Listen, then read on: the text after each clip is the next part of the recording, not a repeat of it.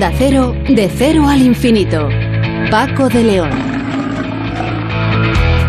Señoras y señores, muy buenas madrugadas y bienvenidos a esta cita semanal que mantenemos aquí en Onda Cero, en este programa diferente para gente curiosa, cuando el mes de septiembre sigue su curso, sigue su trayecto y nos va adentrando ya en el verdadero otoño, aunque de momento en lo climatológico o en cuanto al tiempo se refiere, pues el sol y casi casi el calor siguen estando con nosotros. Vamos a empezar hoy hablando de un grupo de investigadores que ha desarrollado la primera tecnología de captación de imágenes por resonancia magnética que es portátil.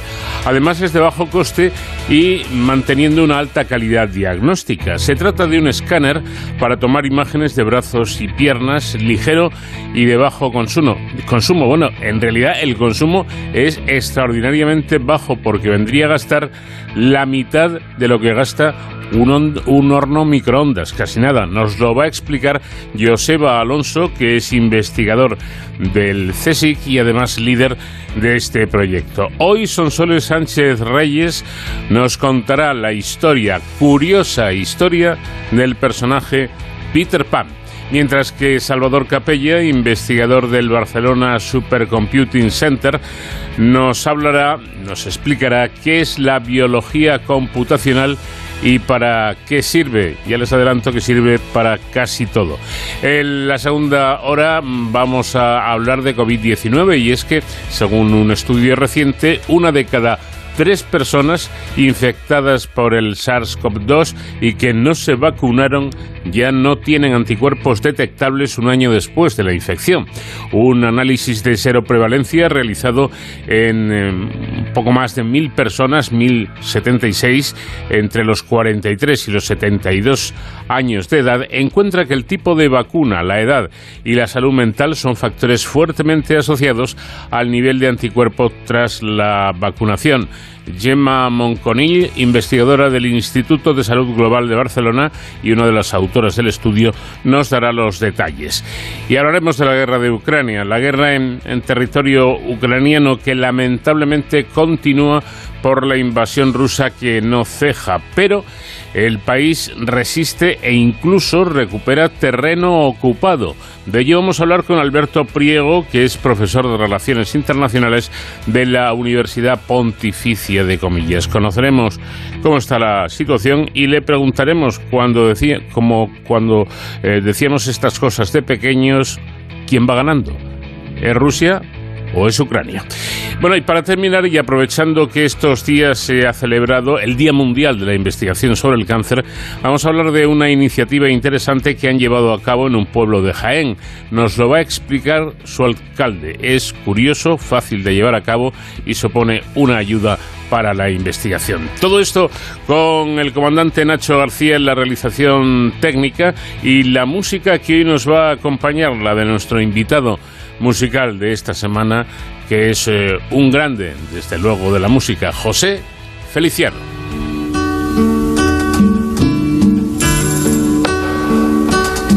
Pueblo mío, que estás en la colina, tendido como un viejo que se muere, la pena, el abandono son tu triste compañía. Pueblo mío, te dejo sin alegría. ¿Qué será? ¿Qué será? ¿Qué será? ¿Qué será de mi vida? ¿Qué será? Si sé mucho o no sé nada, ya mañana se verá y será, será lo que será. Vamos de cero al infinito en onda cero. Se fueron casi todos y los otros partirán después que yo. Lo siento porque amaba su agradable compañía, mas es mi vida, tengo que marchar. ¿Qué será? ¿Qué será? ¿Qué será? ¿Qué será de mi vida? qué será. Un grupo de investigadores ha desarrollado la primera tecnología de captación de imágenes por resonancia magnética que es portátil, de bajo coste y manteniendo una alta calidad diagnóstica. Se trata de un escáner para tomar imágenes de brazos y piernas que es ligero y de bajo consumo. Bueno, fíjense ustedes si será de bajo consumo, que viene a consumir la mitad que un horno microondas. El logro es obra de un grupo del Instituto de Instrumentación para Imagen Molecular, Centro Mixto de la Universidad Politécnica de Valencia y del Consejo Superior de Investigaciones Científicas. José Alonso es investigador del CSIC y líder del proyecto con quien vamos a charlar a continuación. Joseba, ¿qué tal? Buenas noches. Hola, buenas noches, Paco. Bueno, el dispositivo tengo entendido que ha obtenido ya las primeras imágenes por resonancia magnética fuera del ámbito de ámbitos clínicos con, utilidad para el diagnóstico, ¿no? Así es, sí. este es uno de los grandes logros que hemos conseguido con esta máquina. Eh, es, un, es un escáner de imagen por resonancia magnética pequeñito, eh, compacto, ligero y lo hemos podido utilizar, eh, pues por ejemplo, en medio del campus de la Universidad Politécnica de Valencia eh, incluso sin enchufarlo a ningún lado porque consume tan poquito como destacabas antes mm. que, mm, que, lo pudimos eh, lo pudimos correr desde un pequeño generador de energía y también hemos llegado incluso a la casa de una paciente a su salón bueno, esto me parece un avance increíble, ¿no? Porque que a quienes nos han hecho una resonancia alguna vez vemos que es un aparato gigantesco, enorme, eh, que lógicamente solo se puede utilizar en un, en, uno, en un hospital. Esto de que puedan llevarlo a, casa del paciente me parece algo formidable, ¿no?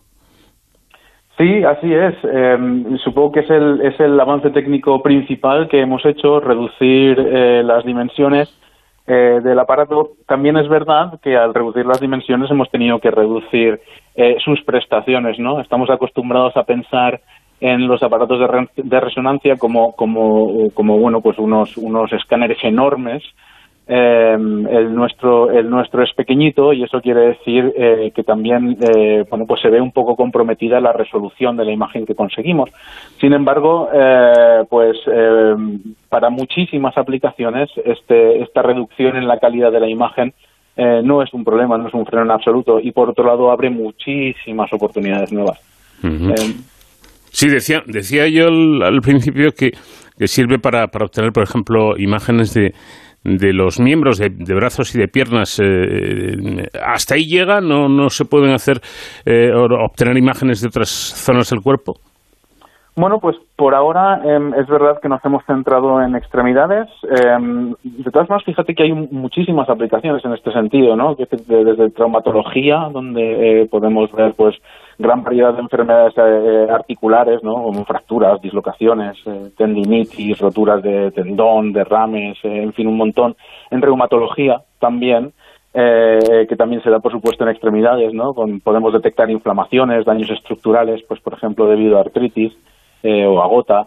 Mm. Em, pero en efecto sí que sí que puede extenderse y estamos trabajando en esto. Em, eh, por ejemplo, aplicación de imagen de cerebro a neurología. Ahí eh, pues estamos convencidos de que podemos ver ciertos daños cerebrales como hidrocefalia, incluso para detección de infartos cerebrales o de tumores interesante, desde luego, y, muy útil, sin, sin, duda. Bueno, vamos a hablar, de, de, los dineros ahora, porque este aparato desarrollado en el Centro de Investigación Valenciano reduce drásticamente, según nuestra información, el coste de los dispositivos de imagen por resonancia magnética, ¿no? Eh, es muchísimo más barato. Es muchísimo más barato, sí. Em, a, mí me gusta hacer una analogía aquí y es que eh, los aparatos de resonancia a, lo que, a los que estamos acostumbrados y como el que tú has comentado antes, eh, que están en la clínica y con la que, pues bueno, seguro que muchos eh, oyentes han tenido ocasión de, pasar por allí. a mí me gusta hacer la analogía de que esto es como un avión jumbo de los enormes, ¿no? Es una, es una maravilla de ingeniería. es grande, es rápido, además te puede llevar a muchos sitios, tiene gran autonomía y es hasta cómodo, ¿no? Em, todas formas, esto es, esto es algo que al final, en, en, pues como mucho, los que lo utilizan, lo utilizamos un par de veces al año, ¿no? no hay muchísimos y no, y no son muy utilizados. Nosotros hemos querido hacer un poco el, extremo contrario. Queremos hacer el equivalente al coche utilitario, a la bicicleta. No te lleva ni tan rápido ni tan lejos, pero es lo que usamos todos los días, ¿no? Em, en el mundo hay un problema grande de accesibilidad a, los beneficios que aporta la, resonancia magnética. De hecho, solo el 10% de la población mundial tiene acceso, incluso los que tenemos el privilegio de vivir en, países en los que sí que lo hay, pues aún así es muy limitado, utilizamos muy poco, ¿no? Eh, eh, a mí me gusta pensar que de alguna manera eh, podemos estar contribuyendo a la democratización de la, de la imagen por resonancia magnética. Bueno, por ser más concretos, tengo entendido que un dispositivo de imagen eh, por resonancia magnética de estos que hay en, los hospitales viene a costar un millón de euros aproximadamente. Bueno, pues este, este invento que elaboró este grupo de científicos que hace, si no lo mismo, algo muy parecido, eh, costaría unos 50.000. O sea, pasamos de, un millón de euros a 50.000 euros y, además es eh, mucho más ligero. Bueno, pesa 250 kilos, ¿eh? eh dicho así, dicen, pues vaya mastodonte, no, pero es que, es que ¿cuánto pesa uno de los que hay en los hospitales? Bueno, varias toneladas, es decir, varios, varios miles de kilos, en efecto, sí. Em, ahí la reducción de, de, precio o de coste básicamente la conseguimos a base eh, de, cambiar drásticamente la tecnología del imán que hay en el aparato de resonancia magnética. Aquí sí que me tengo que poner un poquito más técnico, em, pero eh, claro, todos los escáneres de resonancia magnética necesariamente tienen un imán. Hmm. Ese imán lo que hace, bueno, si pensamos en nuestro cuerpo, en nuestro cuerpo, eh, como, como sabe mucha gente, pues hay muchísima agua, pero también hay grasa, eh, y, dentro del agua y dentro de la grasa hay átomos de hidrógeno. Estamos llenos de átomos de hidrógeno. Cada uno de estos atomitos es básicamente como un pequeño imán, eh, como, como una barrita que se alinea si, si pones un campo magnético exterior. Eso es lo que hacen los imanes que tenemos en los aparatos de resonancia magnética. Estos aparatos, eh, cuando son clínicos, son, son muy potentes, son del orden de 50.000 veces más potentes que el campo magnético terrestre, por poner una, una referencia. ¿no? 1,5 Tesla es un estándar, 3 Tesla es el otro. En fin, eh, son, son, son potentísimos. Y como son potentísimos, pues eh, consiguen, un, consiguen señales muy, muy, muy, muy fuertes. Consiguen que todas esas barritas se alineen con alta eficiencia para eso utilizan eh, unos imanes que se llaman superconductores, utilizan materiales eh, que son muy caros y que sobre todo son muy caros eh, de, de, operar, porque tienen que operar a 270 grados bajo cero. Eh, con helio líquido, que además es finito en el mundo y que además es muy ligero y tiene eh, tendencia a escaparse de la atmósfera terrestre. En fin, es, es toda una complicación eh, el manejo criogénico de estos imanes. ¿no? Mm. Nosotros hemos optado por algo que es completamente distinto. Hemos ido a montar un imán, porque este hace falta, pero este imán, en vez de ser tan potente, es bueno unos 70 militesla, es decir, unas 2.000 veces más potente que el campo de la Tierra, pero no esas 50.000 eh, de, los, de los escáneres normales. Y para eso lo que hemos hecho es utilizar eh, un, un, conjunto, de hecho son varios miles, de imanes pequeñitos, eh, como los que tenemos todos en la nevera, y que dispuestos con una geometría especial, pues hacen un campo que no es tan intenso como el de los estándares clínicos, pero que sin embargo sí es suficiente para diagnosticar todas estas cosas que estaba comentando antes. Es decir, que cambiamos o cambian ustedes ese imán superconductor, digamos, grande por 5.000 pequeños imanes, efectivamente, como los que hay en las eh, neveras. La, contrapartida, eh, Joseba, es que eh, como ha explicado usted, esto hace bajar la intensidad del campo magnético y esto a su vez lleva a, que la resolución máxima de la imagen sea un poquito peor, pero claro, es que hay, ocasiones en que no se requiere una alta resolución, ¿no? Exactamente, eso es así. Entonces, eh, ahí es donde me gusta mucho volver a la, analogía del avión jumbo y del coche utilitario que utilizamos todos los días, ¿no? Si lo que nosotros tenemos es una necesidad muy especial eh, y necesitamos la calidad exquisita a la que estamos acostumbrados de la resonancia magnética, si ya es un tumor incipiente, pequeño, difícil de localizar, entonces la máquina que hemos hecho no es la adecuada para diagnosticar eso y los radiólogos no la utilizarán. Sin embargo, si lo que necesitamos es diagnosticar si ha habido una fractura o si hay una distensión o si hay una acumulación de líquido sinovial, para eso no hace falta una, una resolución exquisita como la que aportan las máquinas convencionales y, y, por eso, de hecho, jamás pasamos por resonancia magnética por estas cosas. Entonces queda como, queda como un lujo para cuando nos pasan cosas graves, digamos, ¿no? Em, claro, si lo que hacemos es, eh, es utilizarla para los casos de uso em, en los que sí que aporta valor, entonces podemos ampliar muy eh, de una manera sustancial eh, la cantidad de situaciones en las que se puede utilizar, ¿no? Porque estamos muy acostumbrados a que las máquinas de resonancia magnética están en hospitales, vale, fantástico, están en el departamento de radiología, pero ¿y por qué no los sacamos a la habitación del paciente? Claro. ¿Por qué no las utilizamos en quirófano o en unidades de cuidados intensivos, unidades de emergencias, de urgencias? En fin, eh, y eso dentro de hospitales, porque se nos abre todo un abanico de, posibilidades más. Sí, precisamente, en, una ocasión me explicaba un intensivista cómo en las, en las UCIs hasta ahora, eh, bueno, como, como, en, todos los, en todas las secciones de los hospitales, en eh, los quirófanos no se podía utilizar este sistema de resonancia magnética, no se puede meter la máquina en un, en un quirófano y hay veces que en mitad de, la intervención o de la actuación médica eh, pues vendría bien o incluso sería necesaria una resonancia. Problema resuelto, ¿no? Ahora sí podemos meter el aparato de resonancia magnética en un quirófano.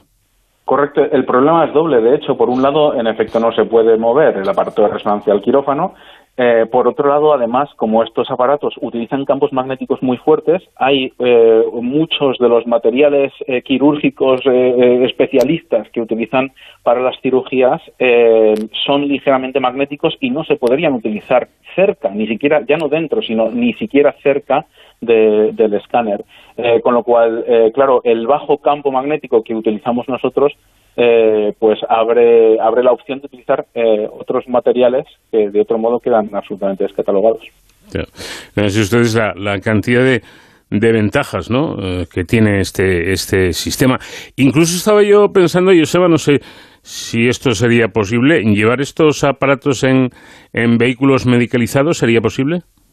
Absolutamente. de hecho, hay alguna experiencia previa, se pueden montar en ambulancias, eh, nosotros hemos, eh, para llegar, para llevar nuestro aparato a la casa del paciente, que estaba como pues a unos 20 kilómetros del, laboratorio y, estaba además en, en, un cuarto piso y había que y el parking estaba lejos de este cuarto piso, con lo cual hubo que llevarlo pues por toda la calle, aceras y todas estas cosas. Claro, sí, eh, se puede se puede llevar. Uno puede pensar incluso transportarlo en helicóptero, alguna emergencia, Em, eh, sí, y, además este puede se podría utilizar en, en, otro tipo de consultas, ¿no? Más allá de, los hospitales, que es a lo que estamos acostumbrados. Eh, pues por qué no utilizarlo para atención primaria, donde donde hay un déficit ahora mismo. Eh, pues en la comunidad valenciana hemos recibido noticia de que en algunas comarcas está empezando a instaurar el uso de ultrasonidos, ¿no? La resonancia magnética es, es algo absolutamente impensable o lo era hasta ahora eh, pues bueno, con, con, esta máquina eh, pues eh, cabría la opción de hacerlo, o en consultas de especialistas, o en clínicas de fisioterapia, incluso deportivas.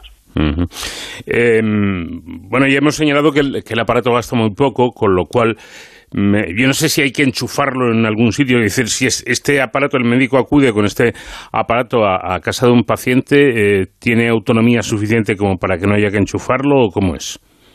Están las dos opciones. Realmente el aparato se puede enchufar directamente a la red, a los 220 voltios, a cualquier toma eléctrica, en cualquier casa estándar. Así es como lo solemos correr. Eh, de otro modo, también es verdad que se podría llevar incluso con una batería, aunque esto no lo hemos hecho todavía, pero sí con un pequeño generador eléctrico en el que, bueno, pues con que quepan, con que quepan dos o tres litros de gasolina, eh, eh, la máquina puede correr 10 horas ininterrumpidas haciendo scan. Em, ¿Para cuándo puede estar esto ya generalizado y que los hospitales lo tengan? Pues es una grandísima pregunta. Ahí, em, aquí, bueno, lo primero que tendría que hacer es, destacar el papel clave que está jugando eh, em, una spin-off, una empresa spin-off que eh, hemos generado desde el Instituto de Instrumentación para Imagen Molecular, se llama Fisio Tech, y esta empresa es la que va a estar realmente encargada de eh, fabricar, industrializar y comercializar, que es algo que pues desde el instituto no, no hacemos, ¿no? Nos dedicamos a la investigación y al desarrollo. Em, entonces, eh, ¿cuáles son los siguientes pasos? Pues bueno, ahora tenemos la primera unidad, em, hay que fabricar algunas unidades más y hay que pasar por lo que se llama la certificación médica del marcado CE dentro de, Europa o el FDA eh, en Estados Unidos, em, que es eh, la regulación pertinente a, los aparatos que se utilizan con fines clínicos y diagnósticos. Entonces, eh, bueno, pues para esta certificación, eh, pues hace falta eh, tener las máquinas en varias clínicas, que expertos radiólogos digan que en efecto sirve para las cosas para las que debe servir, y una vez certificada, entonces empezaría la comercialización. La realidad es que estamos recibiendo intereses ya de distintos países y distintos sitios del mundo eh, porque, eh, claro, lo que, lo que sí es cierto e innegable es que hemos, hemos conseguido hacer eh, resonancia magnética en situaciones que hasta ahora eran impensables, ¿no? Entonces, eh, sí, empieza a haber interés en, en no me extraña, porque estaba yo pensando, por ejemplo, el, hace unos días eh, vimos en los medios de comunicación, como en un partido de fútbol, eh, un aficionado de, uno de los dos equipos, eh, creo que sufrió un infarto y, bueno, se pasó un mal rato porque la vida de, de esa persona estaba en, en, peligro. En fin, se pueden dar muchas situaciones en, en, estos acontecimientos deportivos o en, conciertos o en, lugares donde hay una gran cantidad de gente el poder llevar eh, uno de estos aparatos sería darle más seguridad a los sanitarios, ¿no?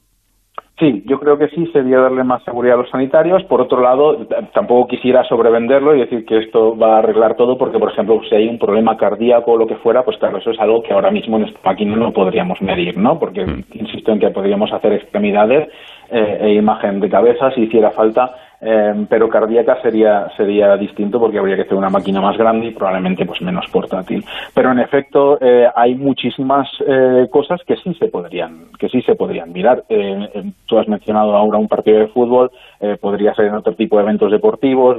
Pensemos en una maratón mm. en cualquier cualquier carrera popular.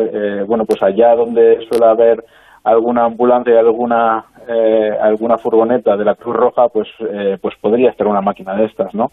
Eh, e incluso podríamos pensarlos en llevar más allá de esto, pues a, zonas rurales o zonas remotas, ¿no? hospitales de campaña incluso.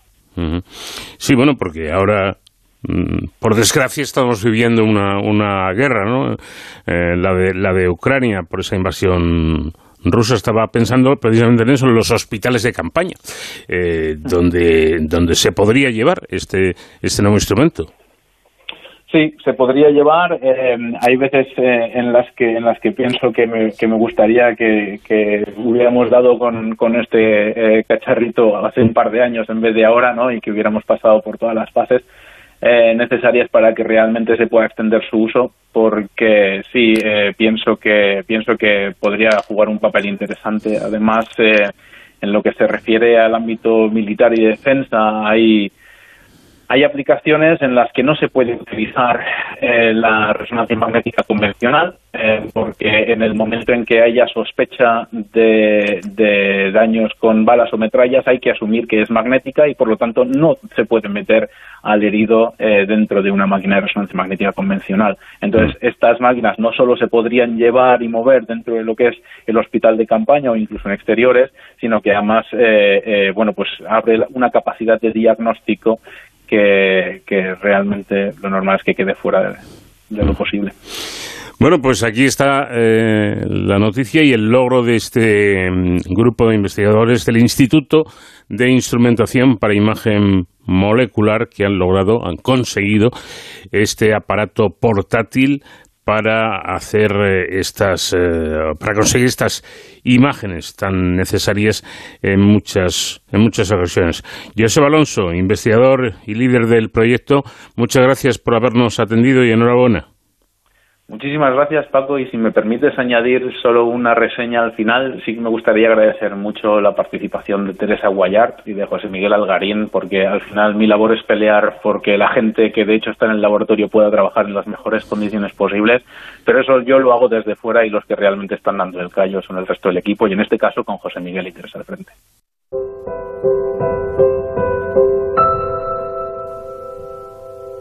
Es sin duda uno de los personajes de ficción favorito de niños y mayores, y de él vamos a hablar durante los próximos minutos en la sección de Sonsoles Sánchez Reyes. Sonsoles, ¿qué tal? Buenas noches. Muy buenas noches, Paco. Pues vamos a conocer, vamos a saber los orígenes del pequeño Peter Pan. James Matthew Barry fue el noveno hijo de los diez que tuvieron el tejedor David Barry y su esposa Margaret Ogilvy Nacido en 1860 en Kirriemuir, Escocia, fue un dramaturgo y novelista conocido como el creador de Peter Pan. No tuvo una infancia feliz.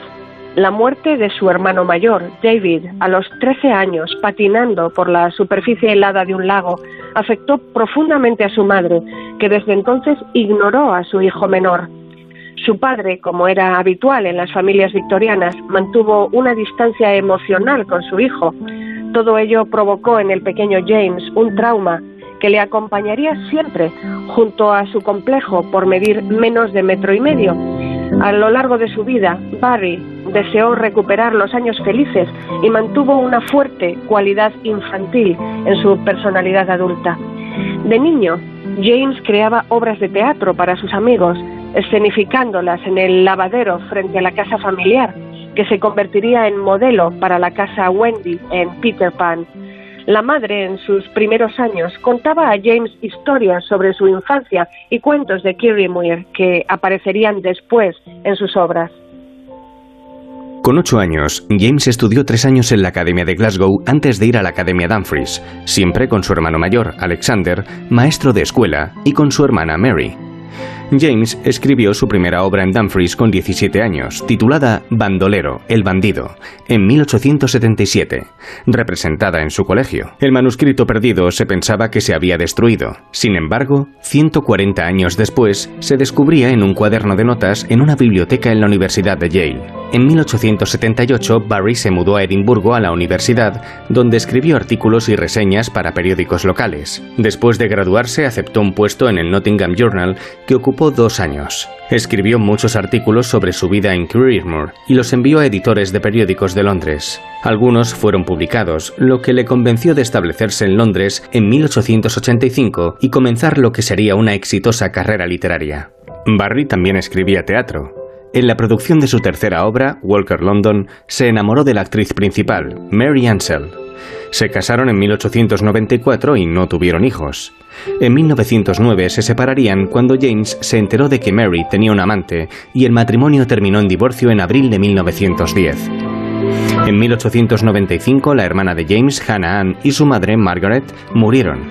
Barry homenajeó a su madre en su obra Margaret O'Hilby, 1896. James y su esposa Mary vivían en Kensington, Londres. A principios de 1897, James se hizo amigo de unos niños, hijos de Arthur y Sylvia Jewelin Davis, que habitualmente paseaban a su perro San Bernardo por el parque, entreteniéndolos con historias cada vez que se encontraban. Pronto se convirtieron en historias de Peter Pan en las obras de Barry, El pajarito blanco, 1902, y más tarde en Peter Pan o El niño que no quiso crecer. En una cena de Nochevieja de 1897, Barry conoció al matrimonio formado por Arthur Llewellyn Davis y Sylvia Dumouriez, que en aquel momento tenían tres hijos, Peter, John y George. En 1900 llegaría Michael y tres años más tarde Nicholas. Silvia era hija del escritor y caricaturista Georges Dumouriez, uno de los autores favoritos de Barry. Ella le reconoció como el hombre que a veces entretenía a sus hijos contándoles cuentos en los jardines Kensington mientras paseaban con su niñera y su perro Portos, llamado como un personaje de una de las novelas de Dumouriez. Barry, con el tiempo, sentiría un gran afecto por los Davids les llegó a considerar su familia, aunque conectó de manera especial con los pequeños Peter y Michael. El nacimiento de este último fue plasmado por Barry en su novela El pajarito blanco de 1902, donde aparecería por primera vez un personaje llamado Peter Pan, capaz de volar gracias a su imaginación y al polvo de hadas. Barry ya era un autor consagrado cuando se estrenó su obra Peter Pan o El niño que no quería crecer en 1904 en el Duke of York Theatre de Londres. Entonces el pequeño Michael cayó enfermo y para distraerle, Barry organizó una función especial para él con colaboración de sus amigos. El autor escribiría una secuela de su obra en la que el protagonista, el hermano de Peter Pan, se llamaba Michael. Al final, Barry unió ambos textos y convirtió la obra teatral en una novela. Barry, rico debido al éxito de sus obras, brindó apoyo financiero y fue tratado como un miembro más de la familia Davis, que lo llamaban tío Jim. Jugaba con los niños y les acompañaba en las vacaciones familiares. A ellos les contó sus primeros cuentos de Peter Pan, algunos publicados en El pajarito blanco. Gran parte de ese volumen se volvió a publicar como Peter Pan en Kensington Gardens, 1906. Pero la desgracia llegó a la familia Davis. En 1907 el padre murió de cáncer de huesos. Tres años después, la madre también desarrolló cáncer y falleció. Barry y la niñera de la familia, Mary Hodgson, se convirtieron en tutores de los cinco niños huérfanos Jewelin Davis.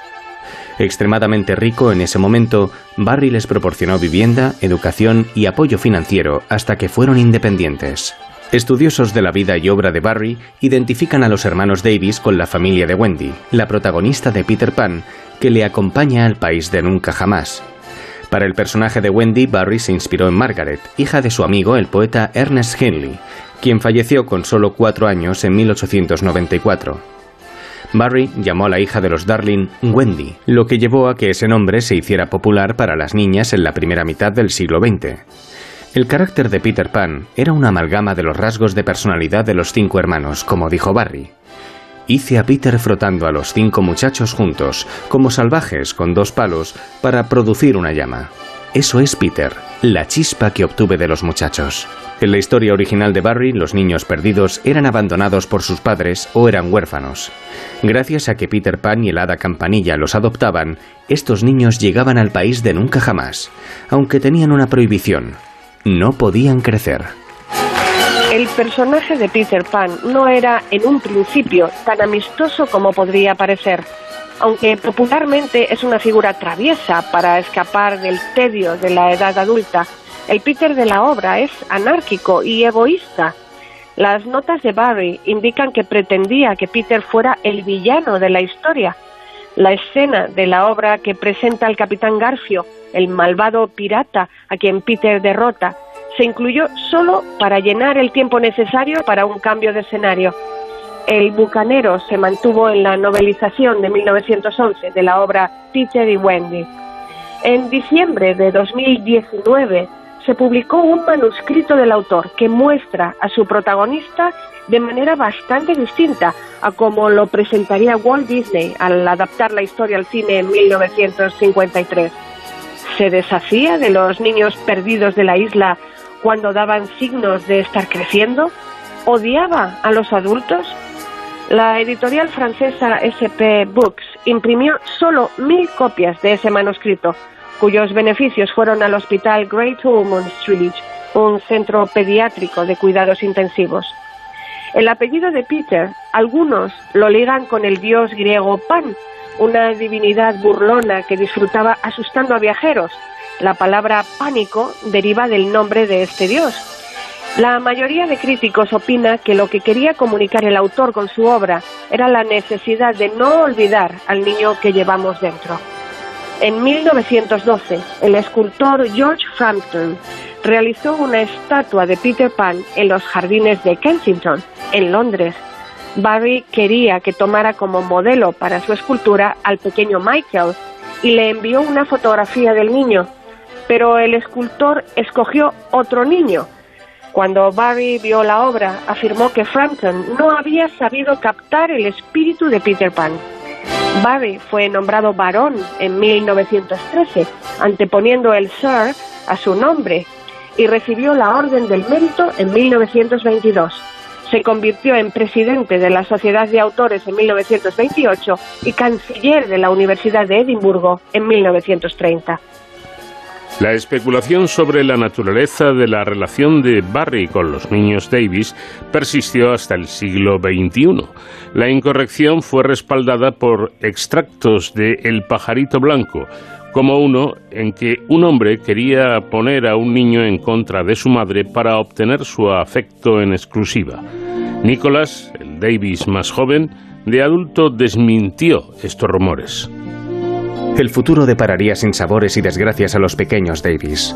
El mayor de los hermanos, George, con 21 años, fue voluntario al ejército británico durante la Primera Guerra Mundial, donde murió en 1915. Michael, la mayor influencia en la creación del personaje de Peter Pan, se ahogó junto con un amigo al ir a nadar mientras era estudiante en la Universidad de Oxford en 1921. Barry, profundamente afectado, escribió que su muerte fue en cierto modo mi fin. John murió en 1959 a los 65 años. Peter, que siempre se sintió molesto de que el autor hubiese utilizado su nombre de pila para el personaje de ficción, se suicidó arrojándose al metro en 1960. El menor de los hermanos, Nico, murió en 1980 con 77 años. Gran aficionado al cricket, Barry financió la construcción de un nuevo pabellón para el equipo de cricket de Kirriemore, que inauguró en 1930. Antes de su muerte, Barry cedió los derechos de Peter Pan al Great Ormond Street Hospital for Children de Londres, que continúa beneficiándose hasta hoy. Barry murió de neumonía en una residencia de mayores de Londres en 1937, a la edad de 77 años. Fue enterrado en el cementerio de Kirriemure junto a sus padres y dos de sus hermanos. El Museo Casa Natal de Barry en Kirriemure, Escocia, se encuentra en la casa donde nació y vivió sus primeros años. El autor recreó la ciudad en alguna de sus novelas con el nombre de Thorns. Gracias a él, Kirriemure se ha convertido en un lugar turístico. Es la típica casa de tejedor, la profesión de su padre. Vivían en la parte de arriba y las ventanas enormes les permitían sacar los telares del taller que estaba en la parte inferior. En su ensayo ¿Por qué hice Peter Pan? Walt Disney explica por qué el cuento ejerció fascinación sobre él toda su vida. Walt y su hermano Roy vieron la obra teatral y les marcó. Nos costó casi todo el dinero que teníamos ahorrado en nuestras dos huchas, escribiría. Me llevé grandes recuerdos de aquella función, aunque para mí lo más emocionante fue ver a Peter volando por el aire. Fue su decimocuarta película de animación de largometraje, a pesar de ser inicialmente concebida como la segunda después de Blancanieves. Pasarían cerca de 20 años antes de rodarse. Disney esperó hasta que las técnicas de animación alcanzaran un nivel que hiciera justicia a aquella historia. Quería que su versión de Peter Pan se ajustara fielmente a la obra original tras acceder a las notas del autor sobre los márgenes del guion de la obra durante los ensayos de la primera representación teatral de Peter Pan, Disney descubrió la clave de su película en las palabras de Barry. Nada de importancia puede ocurrirnos después de llegar a la edad de 12 años. Crecer entonces no es avanzar, sino retroceder. Curiosa sin duda la historia, los inicios de este personaje que Walt Disney hizo famoso en todo el mundo y que nos ha hecho pasar tan buenos momentos con sus aventuras. Peter Pan. Gracias, Sonsoles, y te espero la próxima semana. Gracias a ti, Paco, y hasta la próxima semana. De cero al infinito.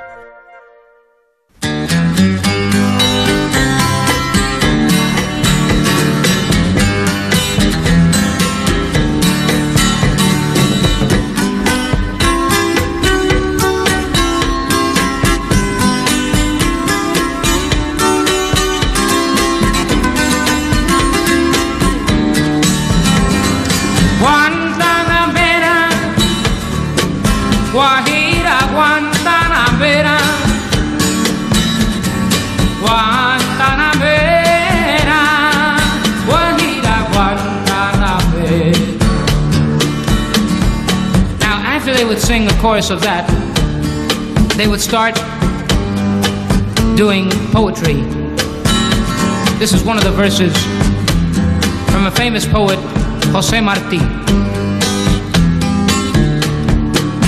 Yo soy un hombre sincero, de donde crece la palma. Yo soy un hombre sincero.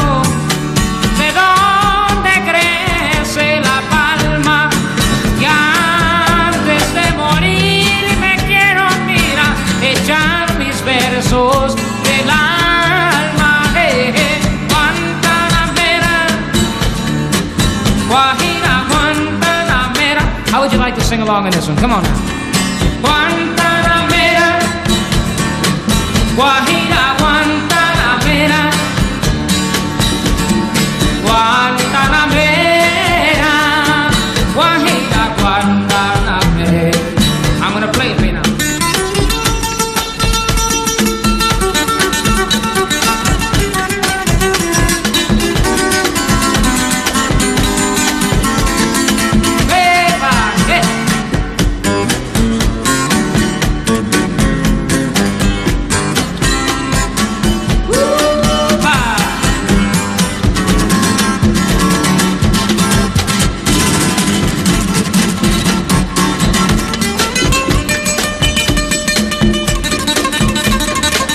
Expertos internacionales en biología computacional se han dado cita en Sitges, en Barcelona, eh, estos eh, días de septiembre para participar en la vigésima primera edición de un evento eh, bajo el lema Salud Planetaria y Biodiversidad que está organizado por el Barcelona Supercomputing Center, el Centro Nacional de Supercomputación y el Instituto Nacional de Bioinformática. Para hablar de todo ello y sobre todo conocer eh, qué es lo que se ha presentado en este congreso, tenemos ya comunicación con Salvador Capella, que es investigador del BSC, del Barcelona Supercomputing Center. Salvador, ¿qué tal? Buenas noches.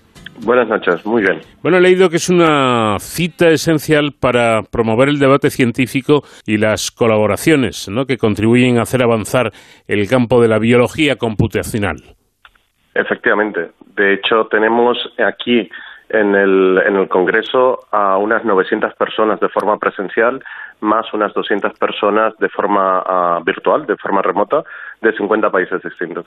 Con lo cual, como te puedes imaginar, es un foro donde las personas pues pueden intercambiar ah, conocimientos, pueden buscar colaboraciones y también ver a los expertos, los, los exper- expertos líderes en distintas áreas, que, cuál, es, cuál es lo último ¿no? que se ha hecho. Bueno, vamos a hablar un poquito de- del concepto, ¿no? De la biología computacional, que dicen que es una disciplina que aspira a resolver algunos de los grandes problemas de la humanidad. Eh, Casi nada al aparato, ¿no? Efectivamente, y, y la verdad es que creo que las distintas disciplinas pues contribuyen un poco al, al- avance del conocimiento humano. La biología computacional, en concreto, lo que intenta es combinar las técnicas de computación que tenemos al uso, algoritmos y demás, con los datos de sentido biológico, de forma que a ir mucho más rápido en el análisis de estos procesos biológicos, pues para entender mejor cómo suceden distintos eventos, ¿no? Cómo se desarrollan las células, cómo se desarrolla el cáncer, cómo podríamos eventualmente am, ayudar a, entender mejor el cáncer y, y buscar y buscar tratamientos y demás. Lo importante aquí es que son pequeños pasos que se van dando hasta que se lleguen pues a, potenciales curas, por ejemplo. Bueno, y es que tengo, tengo la intención eh, o la idea, sin ser investigador, claro está, que el cuerpo es tan complejo, tan complicado, eh, que se necesitan de estos algoritmos, de estos supercomputadores, eh, es decir, se necesita lo más de lo mal, lo más de lo más para poder acercarnos, ¿no? Al trabajo que realiza nuestro organismo y sobre todo a la velocidad que lo realiza. Eh, Efectivamente. De hecho, nosotros tenemos que pensar que el cuerpo humano y cualquier cuerpo de, de- un ser vivo pues, es como en capas, ¿no? Desde lo más pequeño, pequeño a nivel atómico, hasta la parte eh, del, del sistema entero, ¿no? O sea, nosotros como, como individuos y demás. Entonces, hay que estudiar cada una de estas capas, que ya de por sí son complejas, pero realmente para tener una visión del todo hay que ver cuáles son las interconexiones, ¿no? De cómo las células, por ejemplo, ayudan a formar tejidos y los tejidos, pues, eh, cuando se combinan en ellos y demás, pues llegamos a tener el ser humano, por decirlo así. Bueno, hoy en día dicen ustedes, los expertos, que las, sin la bioinformática y la biología computacional es prácticamente imposible progresar en ninguna de las áreas de la biología y de la biomedicina, desde, no sé, la ecología, la neurociencia, eh, hasta la genética o la oncología, ¿no? O sea que esta herramienta es imprescindible para todo. Efectivamente, aquí lo que nosotros tenemos, por un lado, es la gestión de datos, la generación de datos de, alta calidad en los distintos campos y demás, y luego tenemos la parte del análisis. Una vez los datos se han generado, por ejemplo, yo quiero entender cuál es la progresión del cáncer, voy a generar una serie de, datos a partir de células vivas y, demás, y estos datos tengo que analizarlo, tengo que ser capaz de analizarlo, y para ello, por ejemplo, ya no solo disponemos de computadores al uso que podemos tener en nuestras casas, sino de supercomputadores, como en el caso del BSC, donde lo que hacemos es utilizar grandes capacidades computacionales y de manejo de datos pues para avanzar mucho más rápido. Em, ¿Qué formación hay que tener para dedicarse a la biología computacional? La, la, biología computacional es una formación, es una actividad multidisciplinar. Esto significa que hay especialistas que vienen del campo de la computación, como podría ser yo mismo, y hay otras personas que vienen del campo más de la biomedicina, de la biología y demás. Y en, este, ah, en esta mezcla eh, es cuando unos aprendemos de otros, ¿no? Y la progresión, uno puede tener una licenciatura, una ingeniería y demás, luego están los másteres, luego están los doctorados que dan esa actividad complementaria y eventos como los de hoy lo que sirven es también para quizás abrirnos los ojos, ¿no? De aquello que no conocemos, pues poder profundizar con los expertos en, la, en el tema. Mm. Bueno, es, curioso todo eso, Salvador, porque mm, eh, lo entiendo, ¿no? Lo entiendo perfectamente, pero eh, si nos ponemos un poco eh, en la barrera, parece que esta, mm, esta ciencia, esta, este sistema de investigación a una cosas aparentemente muy dispares. Es decir, un informático haciendo medicina, iba a decir, entre comillas, ¿no? Sí, de alguna manera se está haciendo medicina también, ¿no? Efectivamente, yo creo, yo creo que tenemos que entender que hoy en día ah, los equipos en las distintas ciencias, no solo en medicina, no solo en biología computacional, no solo en bioinformática, suelen tender, eh, suelen tender a ser multidisciplinares, donde nosotros necesitamos especialistas de distintas áreas. ¿no? O sea, nosotros tenemos médicos que son muy buenos en atender al paciente, en entender la enfermedad y demás, pero todos esos datos que se recogen en la consulta, luego si los analizamos, pues podemos profundizar mucho más, ¿no? O sea, detectar uh, cuestiones uh, o patrones que no se ven en el día a día, porque necesitas grandes cantidades de computación, porque necesitas más datos que puedan ayudar a entender los fenómenos que el médico está viendo y demás, con lo cual la multidisciplinaridad es la clave. Eh, bueno, otra cosa eh, curiosa eh, y muy interesante es que en este campo existe eh, mucha investigación, incluso eh, podríamos decir que investigación de vanguardia, ¿no? Por supuesto. O sea, la biología computacional ha sido una de las primeras ciencias que se podían considerar ciencias de datos, cuando la famosa data science, que hoy en día escuchamos en muchos sitios, que la inteligencia artificial, el aprendizaje automático, el, al que está en hoy en día, hace 10 años, la bioinformática, la biología computacional era uno de los primeros campos donde se utilizaban estas técnicas. ¿Por qué? Porque tenemos grandes cantidades de datos, el Big Data, que hemos ido tener, hemos desarrollado los algoritmos para analizarlos. ¿no? Entonces, en ese sentido, somos unos pioneros. Eh, por ejemplo, para, para, para poner un ejemplo práctico, gráfico, que todo el mundo pueda entender, el avance en oncología, el avance en la lucha contra el cáncer necesita, necesita pero mucho la biología computacional, ¿no? Efectivamente, mucha, mucha de la biología computacional y mucho de la colaboración entre distintos países. Para darle un ejemplo, el Consorcio Internacional del Genoma del Cáncer es una colaboración alrededor de distintos países donde se han secuenciado, donde se han generado datos de distintos tipos de cáncer y estos se han procesado utilizando distintos algoritmos y, distintos centros de supercomputación para detectar qué patrones son comunes, qué patrones son comunes a todos los cánceres, qué patrones son específicos al, a un cáncer específico, ¿no? O sea, cómo podemos caracterizarlos mejor y demás. Y a partir de aquí se han sacado, por ejemplo, nuevas formas de hacer diagnósticos y cómo podemos avanzar, ¿no? Dónde tenemos que poner el foco para investigarlo con más detalle. Eh, claro, es que fíjense ustedes en, en, estas cosas de las que estamos hablando, como puede ser el cáncer y muchas más, eh, se, maneja eh, un volumen de datos biológicos que debe ser espectacular, ¿no, Salvador? Efectivamente. Digamos que no podríamos almacenar todos los datos biológicos en nuestros computadores de casa, sino que necesitamos infraestructuras especializadas por un lado, para almacenar los datos en sí y por otro lado, para asegurarnos que los datos solo pueden acceder los investigadores que han sido previamente autorizados, porque al fin y al cabo hablamos de datos que relacionan a personas que están relacionadas con un paciente y estos datos no pueden estar en abierto. Y, además, lo que añadir es que estos datos hay que tratarlos para que se puedan utilizar más de una vez. No queremos datos que se utilicen una vez y se desechen porque es caro generar estos datos y lo que queremos es que se puedan utilizar sistemáticamente, no se puedan combinar, por ejemplo, se puedan aumentar, se puedan utilizar solo partes de ello y demás. En definitiva, por lo que estoy viendo, se trata de, poner en bandeja de plata, en abierto, al resto, a toda la comunidad científica, determinados datos eh, que solo eh, ustedes pueden conseguir ¿no? y que puedan ser utilizados por aquellos expertos que lo necesiten sin más. Efectivamente, yo creo que la biología computacional es una, es una disciplina muy colaborativa en el cual trabajamos para que los datos se puedan utilizar por toda la comunidad independientemente de dónde se generan y también el software, porque nosotros lo que nos interesa es ser capaces de dado unos datos, reutilizarlos muchas veces, pero también el software que hemos desarrollado que se pueda utilizar con distinto, distinto tipo de datos, ¿no? De forma que podamos avanzar e ir más rápido. Bueno, este evento eh, que ha dado pie a esta entrevista se ha celebrado bajo el lema Salud Planetaria y Biodiversidad. Salvador, ¿cómo vamos de salud planetaria y cómo vamos de biodiversidad? Ah, no me gusta dar titulares catastróficos, pero uh, creo que no lo estamos haciendo muy bien. O sea, solo hay que ver lo que, lo que ha sucedido este verano con las distintas sequías y con unas olas de calor y demás.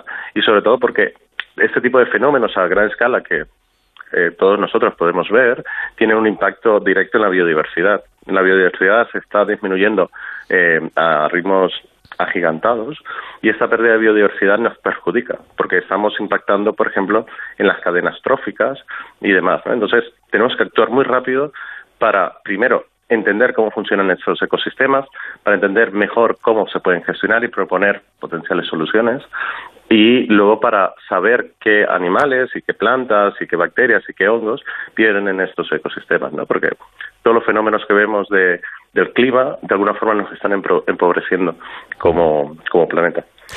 Bueno, lo que parece evidente es que una mala salud planetaria va a terminar afectando a la biodiversidad, eso está claro.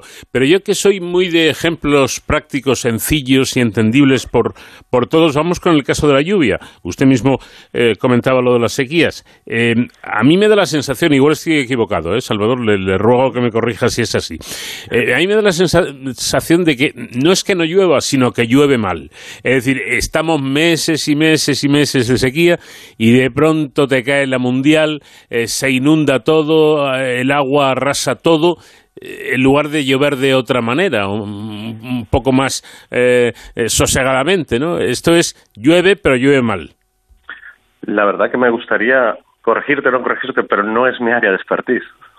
tenemos compañeros que trabajan en esta área, en el Barcelona Supercomputing Center, que justo entienden estos fenómenos y qué está sucediendo, ¿no? Y cuáles son los eventos. Lo que sí he escuchado eh, y, han compartido es que los fenómenos de sequías, de lluvias torrenciales y demás empiezan a ser más extremos, lo cual esto es un mal, mal, mal signo. Bueno, pues también un toque de, atención para, para este problema serio y que lo tenemos ahí, la salud de nuestro planeta, la biodiversidad, la naturaleza, eh, todo esto que es tan importante y que a veces olvidamos y que hay muchas cosas que pueden estar de nuestra mano. Vamos a agradecer sinceramente a Salvador Capella, investigador del BSC, que haya tenido la amabilidad de dedicarnos unos minutos para hablar de todo esto que tiene que ver con la supercomputación, con los grandes datos y con la bioinformática en definitiva. Salvador, muchísimas gracias y enhorabuena por el trabajo que realizan. Muchísimas gracias a vosotros.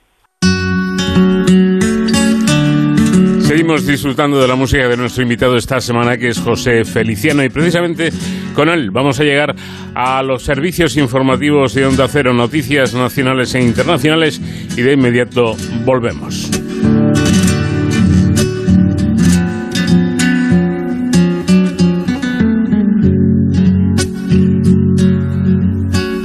Por la lejana montaña va cabalgando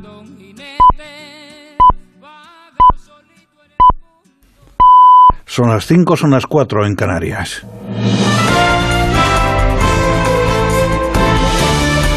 Noticias en Onda Cero.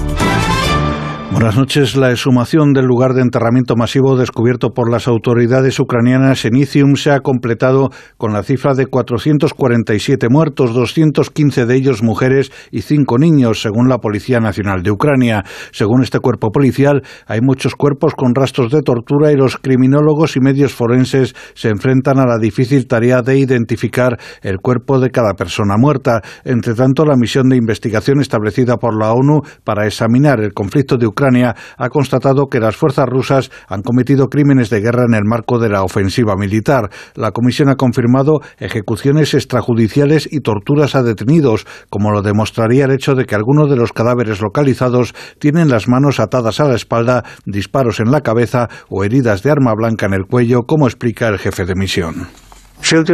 Hemos documentado casos en los que los niños han sido detenidos ilegalmente, torturados y violados, niños que también han sido asesinados y heridos en bombardeos indiscriminados y su exposición repetida a estos crímenes, al desplazamiento forzoso y a la separación de sus familias está afectando profundamente a su bienestar y salud mental.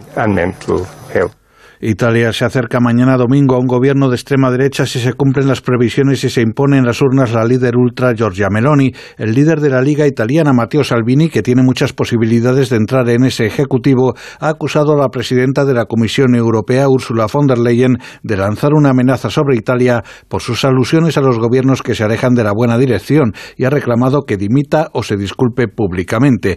La jefa del Ejecutivo Comunitario ha avisado de que Bruselas dispone de instrumentos para responder ante países que se alejan de los valores comunes para los 27. La democracia es un constante trabajo en progreso, nunca se acaba, nunca se segura. Es una cuestión de cómo la gente defiende la democracia.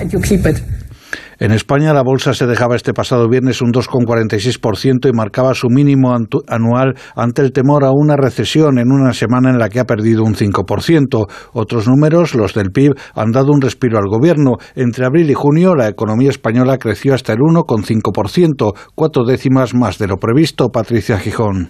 Se trata del segundo cambio en sus previsiones que hace el INE en una semana con su nueva presidenta al frente, Elena Manzanera.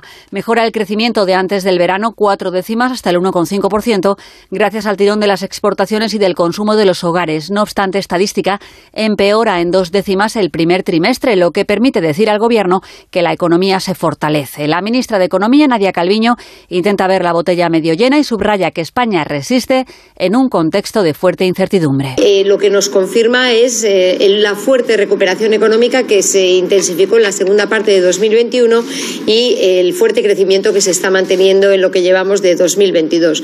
Eh, esta evolución se mantiene eh, o se, se sigue confirmando con los datos que tenemos de septiembre con respecto al mercado de trabajo. El Gobierno calcula que terminaremos el año con un PIB del 4%, lo peor en 2023. Ahí baraja ya que la actividad se frena a la mitad, siete décimas hasta el 2%, por culpa de los tambores de recesión que suenan ya en Europa, sobre todo en Alemania. El primer día del otoño ayer coincidía con un cambio de tendencia en el número de casos de coronavirus. La incidencia en mayores de 60 años, que es la única que se contabiliza, sube ligeramente y se sitúa ya en los 136 casos por cada 100.000 habitantes. Berengome del Pino. Lo atribuyen los expertos al inicio del curso escolar y se esperaba el repunte que podría continuar en los próximos informes epidemiológicos sin alcanzar cifras preocupantes. Ese ligero empeoramiento se limita a la incidencia acumulada y está muy lejos de las cifras de riesgo, con los 136 casos por cada 100.000 habitantes mayores de 60 años. El repunte se observa en una docena de comunidades autónomas y en las tres franjas de edad contabilizadas. Precisamente los mayores de 80 serán los primeros en ser vacunados a partir del lunes con las nuevas vacunas. Será la cuarta dosis, pero atención a quienes hayan pasado la enfermedad recientemente porque tienen que esperar, recuerda Fernando Moraga Llop, vicepresidente de la Asociación Española de Vacunología. Se recomienda respetar un intervalo de tres meses en las personas menores de 80 años se recomienda un intervalo de cinco meses. Los mayores de 80 y las residencias serán los primeros. Después se ampliará la campaña a mayores de 60, pacientes vulnerables y personal sanitario y sociosanitario. Para el resto, de momento, no está indicado este segundo refuerzo vacunal. Y la televisión estatal iraní ha elevado a 26 los muertos en las protestas que sacuden el país desde hace una semana por el caso de Masaha Amin, que murió tras ser detenida por no llevar bien puesto el velo. Es todo más noticias dentro de una hora y en ondacero.es. Síguenos por internet en ondacero.es.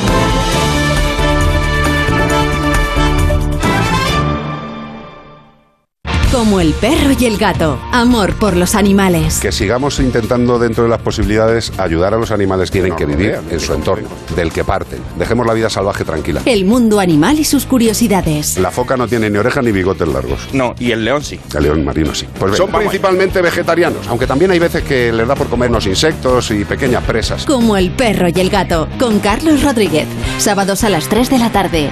Domingos a las 2 y media. Y siempre que quieras, en la app y en la web de Onda Cero. Patrocinado por Menforsan, los especialistas en cuidados, higiene y cosmética natural para las mascotas. Te mereces esta radio. Onda Cero, tu radio.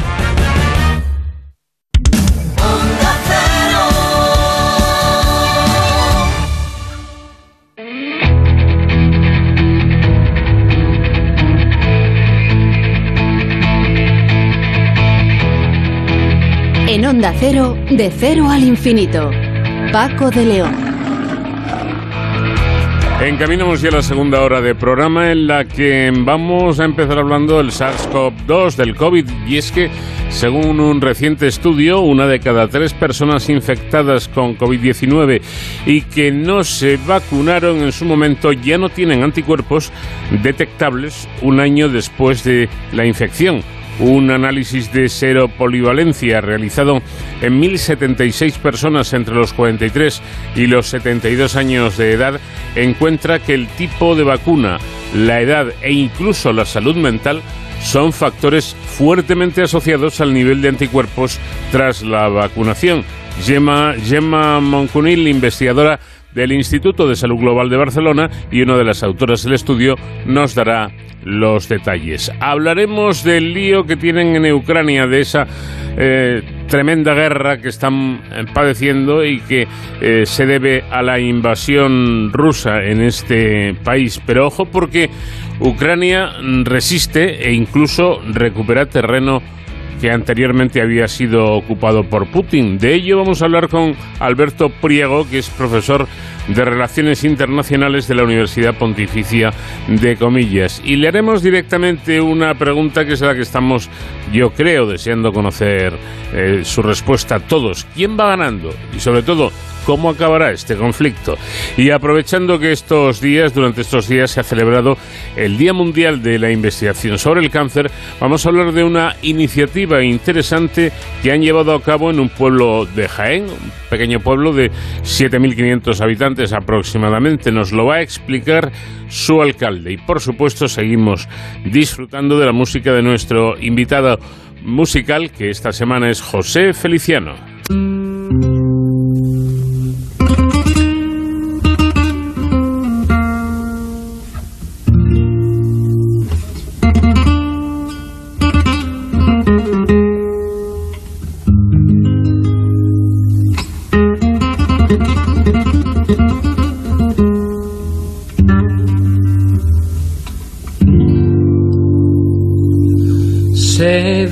Sevilla tuvo que ser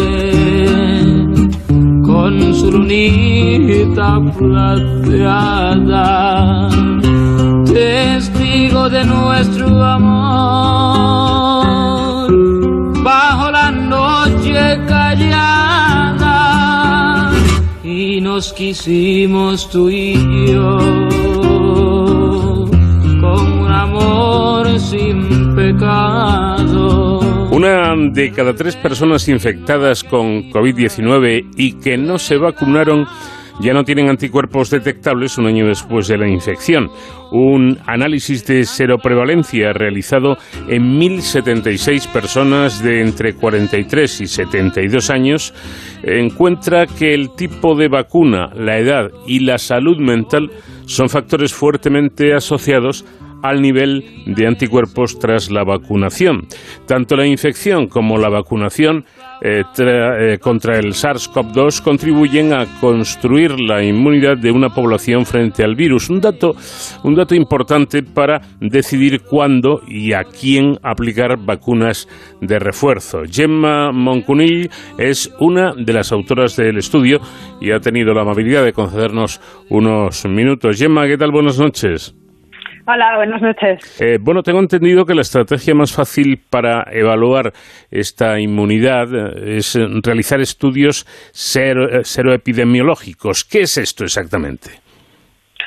Ah, pues básicamente lo que hacemos es coger una muestra de sangre, normalmente sangre, pinchamos el dedo y cogemos una gotita y medimos anticuerpos contra SARS-CoV-2. De esta forma podemos saber pues si aún se detectan anticuerpos o no, ¿no? Y si la gente ha estado expuesta, a, si ha infectado o bien si ha recibido la vacuna. Eh, mm, también he leído que la inmunidad contra un patógeno va más allá de los propios anticuerpos. Es cierto. tenemos dos componentes principales de inmunidad. Uno son los anticuerpos y el otro son las células T, ¿no? Entonces, nosotros solo hemos medido anticuerpos. ¿Por qué? Porque es mucho más fácil. Medir en mil personas o más no es factible, ¿no? Medir las células. Entonces, se miden los anticuerpos. Curioso esto, interesante además. Eh, colega de nuestra invitada, Manolis Cojevingas, dice que la mayoría de los estudios serológicos realizados tras la vacunación contra la COVID-19 se concentraron en grupos específicos como por ejemplo personal sanitario, pero no, distinguían, eh, Gemma, entre personas con o sin infección previa, ¿no? Exactamente, la mayoría de estudios se han realizado pues en personal sanitario, ¿no? otros grupos y no son tan representativos de toda la población. Y además eso no tienen en cuenta pues si se habían infectado antes o no, no tienen tantos datos clínicos, ¿no? como nuestro estudio. Eh, también es interesante señalar eh, que en este estudio el, equipo investigador ha, realizado una segunda medición en una corte poblacional concretamente centrada en, en Cataluña seis meses después del inicio de la vacunación, ¿no es así? Sí, exactamente. Entonces estamos siguiendo a esta, este grupo, ¿no? esta parte de la población y de hecho el estudio continúa y pues cada año más o menos o vamos cogiendo muestra, ¿no? Así podemos hacer un seguimiento de la inmunidad a lo largo del tiempo. Bueno, em, es de suponer ¿no? que el hecho de que se haya eh, o que se esté haciendo este estudio en, una población eh, de una región como es Cataluña, em, esto no, no evita que pueda ser extrapolable a, a todo el territorio español, ¿no? Efectivamente, no esperaríamos muchas diferencias, sobre todo porque se ha intentado ser representativo de toda la región, no, no es solo una ciudad. Entonces, esperaríamos que fuera representativo, sí. Em, una vez realizado este estudio y llegado a estas conclusiones, ¿qué se puede esperar de un paso siguiente? Bueno, nuestras conclusiones ah, confirman lo que ya se ha ido viendo, ¿no? Que la inmunidad híbrida es la mejor, la más robusta, ¿no? Que la, inmunidad híbrida es la resultante de la vacunación e infección. Ah, pero aún así, pues hay factores que hay que tener en cuenta, ¿no? Y, por ejemplo, vemos que la respuesta a la vacuna es mucho menor en personas mayores, fumadores, ¿no? O, gente con problemas de salud mental. Entonces, esto hay que tenerlo en cuenta Mm, ahora con las políticas pues de vacunación con dosis de recuerdo y todo esto. Básicamente. Y, bueno, la inmunidad perdura un tiempo limitado y hay que convivir pues con el virus y reforzando las personas más vulnerables con, vacunas. Ya. Eh, esto de la salud mental que usted menciona, eh, y que yo también lo, lo he visto, eh, es quizá lo que más me ha llamado la atención, ¿no? Que ¿Qué relación existe entre los eh, resultados eh, de anticuerpos eh, dependiendo de, problemas mentales o, de que los haya o de que no los haya en un individuo? Sí, de hecho es uno de los resultados menos, mm, bueno, menos, o uno de los temas menos estudiados, ¿no? Y aunque bueno no se ha reportado por las vacunas de covid pero sí se ha reportado para otras vacunas ¿no? donde se ha visto que la salud mental puede influir en la respuesta de estas vacunas y de hecho tiene sentido se sabe hay una conexión muy fuerte entre el sistema nervioso ¿no? y la salud mental y el sistema inmunitario entonces, no es descabellado, aunque los mecanismos no lo sabemos. Entonces, ahora estamos planeando ya estudios para intentar entender, ¿no? ¿Por qué tener problemas de salud mental pues afecta negativamente la respuesta a las vacunas. Mm. Hay un factor eh, bueno, fuertemente asociado con el nivel de, anticuerpos y que ustedes destacan, que es el del tipo de vacuna. ¿Hay mucha diferencia entre este resultado mm, dependiendo de que se trate de, una, de una vacuna o de otra? La verdad, la verdad es que sí que vemos diferencias sustanciales, ¿no? La vacuna moderna pues genera una respuesta mucho más fuerte, niveles mucho más altos de anticuerpos. por los estudios clínicos sabemos que todas protegen, protegen ah, bien durante un tiempo. y, bueno, la verdad es que hay que tenerlo en cuenta a lo mejor para gente que sea más vulnerable o que ya tenga una respuesta pues más baja, ¿no? Más débil. La edad también influye, es decir, no es, eh, no es lo mismo eh, una persona con sesenta y pico años que, una persona con cuarenta. Exactamente, así es. Una persona mayor no solo es más susceptible a la enfermedad, sino que genera una respuesta ya peor, ¿no? Más débil, son tener niveles de anticuerpos ah, menores y además ah, duran menos. Y ojo, aviso a navegantes, en este caso aviso a fumadores. Eh, eh, esto del tabaco también es malo hasta para esto, ¿no? Para, para, para generar anticuerpos. Sí, exactamente. Vemos que los, los fumadores tienen menos niveles de anticuerpos, ah, tanto frente a la infección como las vacunas. Entonces, cuando hablamos de que una de cada tres personas infectadas y no vacunadas no tienen anticuerpos detectables después del año, es sobre todo en gente mayor y en fumadores. Mm. y también responden peor a la vacunación. Lo dicho, que fumar es malo para todo y por lo tanto no es, no es bueno para nada. ¿no? Otra razón más para que los fumadores empiecen a pensar al menos en dejar de fumar. Totalmente de acuerdo. Eh, bueno, ¿cómo, cómo, se, ¿cómo se ha realizado el estudio? El estudio se elige a más de, de, mil, personas, como ya hemos dicho, a 1076, eh, en una franja de edad de los 43 a los 72 años. Primera pregunta, ¿por qué este rango de edad? Bueno, esto es un poco circunstancial. Mm. de hecho, este estudio, ¿no? lo que llamamos una cohorte, se realizó en base a otras cohortes que ya estaban en marcha, ¿no? Eran estudios de la institución y de colaboradores donde ya se hacía un seguimiento de estas personas. Entonces, cuando empezó la pandemia, mm, contactamos con ellos y les propusimos participar en este estudio COVID. Mm. y por tanto ya estábamos limitados a estas cohortes que ya eran cohortes diseñadas para ser representativas. Entonces, normalmente se, se escogen aleatoriamente estas mm. personas dentro de la población. Y luego me imagino que es cuestión de ir observando, ir anotando los resultados que, que se van obteniendo con distinto, distintas personas y en distintas circunstancias, ¿no? sí, de hecho se hace seguimiento no tanto solo a nivel de, bueno, de, recogida de muestras ¿no? y análisis de anticuerpos, sino que se hace también pues toda una recogida de datos, ¿no? en base a cuestionarios, se accede también, obviamente, con su permiso a su historial clínico y todo esto lo utilizamos para hacer nuestros análisis. Bueno, leo textualmente. Dicen ustedes, en las personas con infección previa, la vacunación inducía niveles de anticuerpos considerablemente mayores que en personas sin infección previa. Eh, me imagino que llevan infección a haber tenido el coronavirus, incluso en, los casos en los que los síntomas han sido leves, o no sé, incluso si los asintomáticos también entran aquí. También, también. Vemos que la respuesta es más fuerte en, infectados independientemente de los síntomas. Aunque sí que vemos que tener, haber sufrido ¿no? una COVID más grave induce más anticuerpos y eso también se ve reflejado después de la vacunación.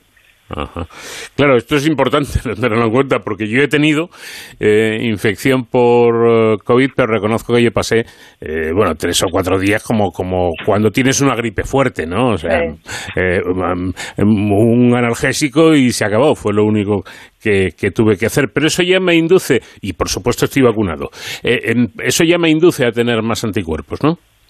Sí, exactamente. Mm, en general, una persona que ha tenido síntomas o más síntomas o más graves tiene más anticuerpos. Eso no quiere decir que las personas que tengan mm, pocos anticuerpos no tengan cierto nivel de protección. Lo que vemos es que, bueno, más anticuerpos, ¿no? En principio, más protección. Pero bueno, también hay este componente celular, ¿no? Que no hemos estudiado, que también tiene un juega un papel, ¿no? En la protección. Y aunque puede no proteger contra infección, pero sí o tener o no tener la enfermedad, ¿no? COVID, sí que puede proteger contra los casos más graves. Bueno, y en cuanto a la dosis esta de, refuerzo, que sería, si no me equivoco, la, cuarta dosis, yo tengo puestas las tres eh, que se mandaron en su momento. Eh, ¿Quién debería ponerse esa, esa cuarta dosis? Pues todo, toda la población más vulnerable, ¿no? empezando gente mayor, inicialmente mayores de 80 años, esto seguro, pero también mayores de 60 años ya que no solo son más susceptibles a, la enfermedad, ¿no? Pero como decíamos, genera una respuesta pues más baja. y, los anticuerpos, la inmunidad perdura menos que en gente más joven. Porque... pasa, bueno, es importante para proteger contra la enfermedad, enfermedad grave, pero igualmente esta cuarta dosis no va a proteger contra la infección o la transmisión, o va a cortar la transmisión. Bueno, eh, digamos que que si lo dejamos en, en algo parecido a una gripe no está mal, ¿no? Ah, bueno, aún así la gripe también afecta, ¿no? Sí, sí, hay gente... negativamente a gente mayor. Hay gente que muere de gripe. Cada año. efectivamente, no. Bueno, pero me refiero a una gripe de estas como un normalita que pasamos cualquiera con tres o cuatro días en la cama y se acabó, ¿no? Con un poco de fiebre y, y ya está. Si, si, si el COVID al final se convierte en eso, yo creo que sería un paso muy grande, ¿no? Sí, estoy de acuerdo. Aquí la cuestión está en proteger a los más vulnerables, ¿no? Gente mayor, gente inmunodeprimida, que realmente, bueno, están desprotegidos, ¿no? O, o, bueno, proteger, hay que irles vacunando, ¿no? Y sobre todo a estas poblaciones son las, las importantes, ¿no? Las que tienen que recibir pues más atención. Porque ya con esto que sí termino, eh, me da la impresión de que en un principio, eh, en un principio de esto de del, de la COVID eh, nos confundimos un poco, ¿no? Pensamos, bueno, esto es un virus eh, del que no se conocía mucho, pero lógicamente eh, un día pasará y ya no habrá virus y nos olvidaremos del virus. Metemos, Gemma, que esto no va a ser así. Es decir, que el virus se va a quedar entre nosotros, que el virus va a seguir estando ahí. Lo que pasa es que de lo que se trata es que haga el menor daño posible. Exactamente, el virus no se va a ir, está aquí y, y bueno, ahora se trata pues esto de convivir con él, proteger sobre todo a la población más vulnerable y bueno, dependerá un poco también pues de las distintas variantes que vayan surgiendo, ¿no? que van, bueno, cada variante pues escapa un poco la inmunidad, ¿no? De las variables anteriores, por eso está ahora la, la última dosis de refuerzo, esta que se dará ahora, pues es de una vacuna bivalente, ¿no? Que incluye la misma casi la misma vacuna, ¿no? Pero protege contra Omicron, está diseñada contra Omicron y contra la original, ¿no? De forma que refuerza la inmunidad anterior y además protegerá más ¿no? contra esta variante que está circulando ahora. Entonces, claro, el futuro un poco depende también de qué variante no pueda surgir. Sí. Eh, precisamente abundando en esto, eh, ustedes mismos han señalado que es necesario indicar que este estudio del que estamos hablando se hizo antes de que la variante Omicron se volviera dominante, ¿no? Exactamente, sí. Las conclusiones del estudio probablemente no cambien mucho. Lo que pasa es que no sabemos si con la variante Omicron la inmunidad que se genera puede ser un poco diferente. ¿no? es cierto que, y además, a medida que la gente se va exponiendo a infecciones, pues va aumentando su inmunidad y la calidad de la respuesta. ¿no? entonces, bueno. Sí, aplica aún, aún pues las conclusiones son relevantes, pero es cierto que era pre-Omicron, ¿no? antes de, mm. de la hora de Omicron. Bueno, pues interesante estudio en cualquier caso que lleva a una serie de conclusiones también importantes para seguir con el trabajo que los especialistas tienen que realizar con este dichoso virus que, como nos ha confirmado nuestra invitada, no se ha marchado y parece que no tiene ganas de irse. Por lo tanto, al menos durante bastante tiempo tendremos que convivir con él y llevarlo lo mejor que podamos. Gemma Moncunil, eh, una de las autoras de este estudio, muchísimas gracias por habernos atendido y enhorabuena por su trabajo. Muchas gracias.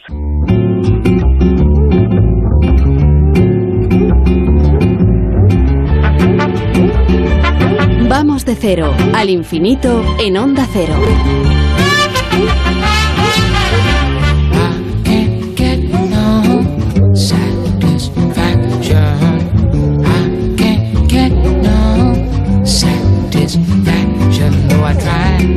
And I try and I try and I try. I can't get no. Yes I can get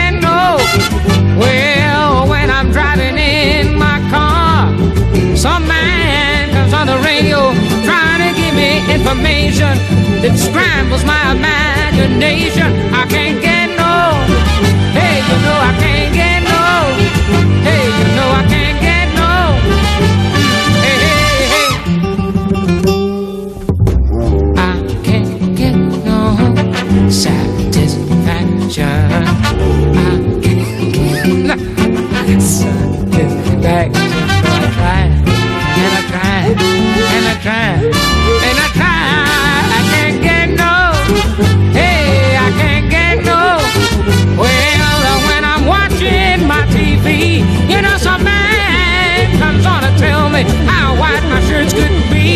Oh, well, he can't be a man cause he doesn't smoke the same cigarettes as me. I can't get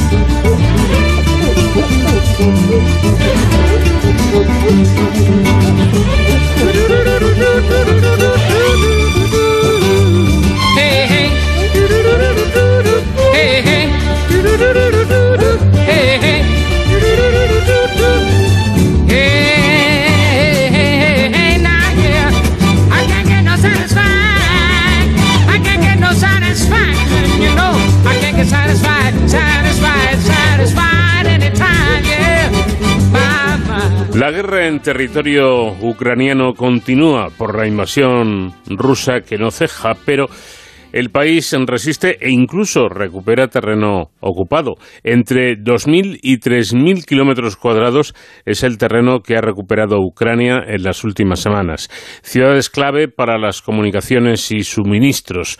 Rusia dice, a su vez, que también ha recuperado ciudades e incluso su líder, Vladimir Putin, no parece dispuesto a parar esta verdadera barbarie. Alberto Priego es profesor de Relaciones Internacionales de la uh, Universidad Pontificia de Comillas y de, y de esto vamos a hablar con él a lo largo de los próximos minutos. Profesor, ¿qué tal? Buenas noches. Hola, buenas noches. Bueno, por, por empezar situándonos en, en el último momento, ¿en qué, en qué situación nos encontramos eh, actualmente? ¿Cómo, ¿Cómo están las cosas por allí? Bueno, no es fácil saber lo que ocurre porque la información no es, eh, no es muy abundante y tampoco es muy fiable, pero lo que parece más probable es que eh, tenemos una, una reconquista importante en el norte del país, en la zona de Gerson y en la parte norte de la provincia de Donbass, y también avances menos significativos, pero también importantes en el sur, eh, en Gerson. Entonces, eh, digamos que hay una, una situación mucho más favorable de la que había los ucranianos, que están recuperando el terreno. Muchas tropas rusas o se han rendido o han huido, pero aún así queda una parte muy importante por, por recuperar. Mm, voy a utilizar un lenguaje infantil, pero que yo creo que es muy gráfico, porque en definitiva lo que nos estamos preguntando todos, sobre todo los que estamos a muchos kilómetros, es, bueno, pero aquí quién va ganando, quién gana. bueno, pues eh, dejándolo que las guerras nunca gana nadie, eh, parece que ahora el que empieza a ganar es Ucrania. Hmm. Eh, tuve una primera fase de perder, que fue cuando entraron, otra de ganar, que fue cuando reconquistaron parte de la parte norte de Kiev, luego Rusia dio otro golpe y, recuperó terreno en Donbass, y desde finales de agosto hasta ahora eh, está ganando Ucrania y probablemente es los mayores avances que ha habido desde que se inició la guerra. Bueno, y ustedes, los expertos, ¿cómo, cómo ven las cosas? Quiero decir, ¿cuál piensan ustedes que será la evolución de la guerra? ¿Continuará dominando el conflicto Ucrania? ¿Cambiará? ¿Qué va a pasar? Bueno, eh, realmente eh, parece lo que parece más probable es que eh, digamos que acaben ganando los ucranianos, aunque es muy difícil hacer previsiones porque si hay algo que está claro en el comportamiento de Putin es que es absolutamente eh, caótico, por decirlo de alguna forma suave. Pero en principio eh, lo lógico sería que esta situación se fuera incrementando en los próximos meses y que se consiguiera la salida de buena parte de las tropas rusas. Y la cuestión es que lo que a los ucranianos les valía el 25 de febrero no les vale hoy, porque su posición es mucho mejor tanto en el campo de batalla como en el campo diplomático y quieren maximizar sus opciones.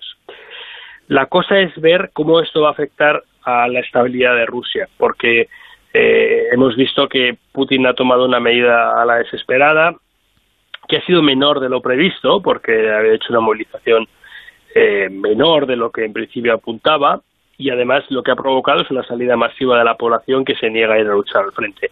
Entonces, en la medida en que Ucrania presione más, probablemente la estabilidad de Rusia va a ser menor y esto pues podría acabar con una situación un tanto caótica en dentro de Rusia que desestabilizara eh, un país tan grande como Rusia y con las capacidades que tiene Rusia. Entonces, y yo creo que ese es un poco el escenario que hay que manejar, dos, dos escenarios. Por un lado hay que conseguir que los rusos salgan de Ucrania, pero que la salida de los rusos de Ucrania no provoque una situación de pánico generalizada o de descontrol en Rusia. Eh, el todopoderoso ejército de Estados Unidos sufrió, y de qué manera, como todos recordamos, ante un, en principio, enemigo menor en aquella guerra de, Vietnam. ¿A Rusia le está pasando algo parecido con Ucrania?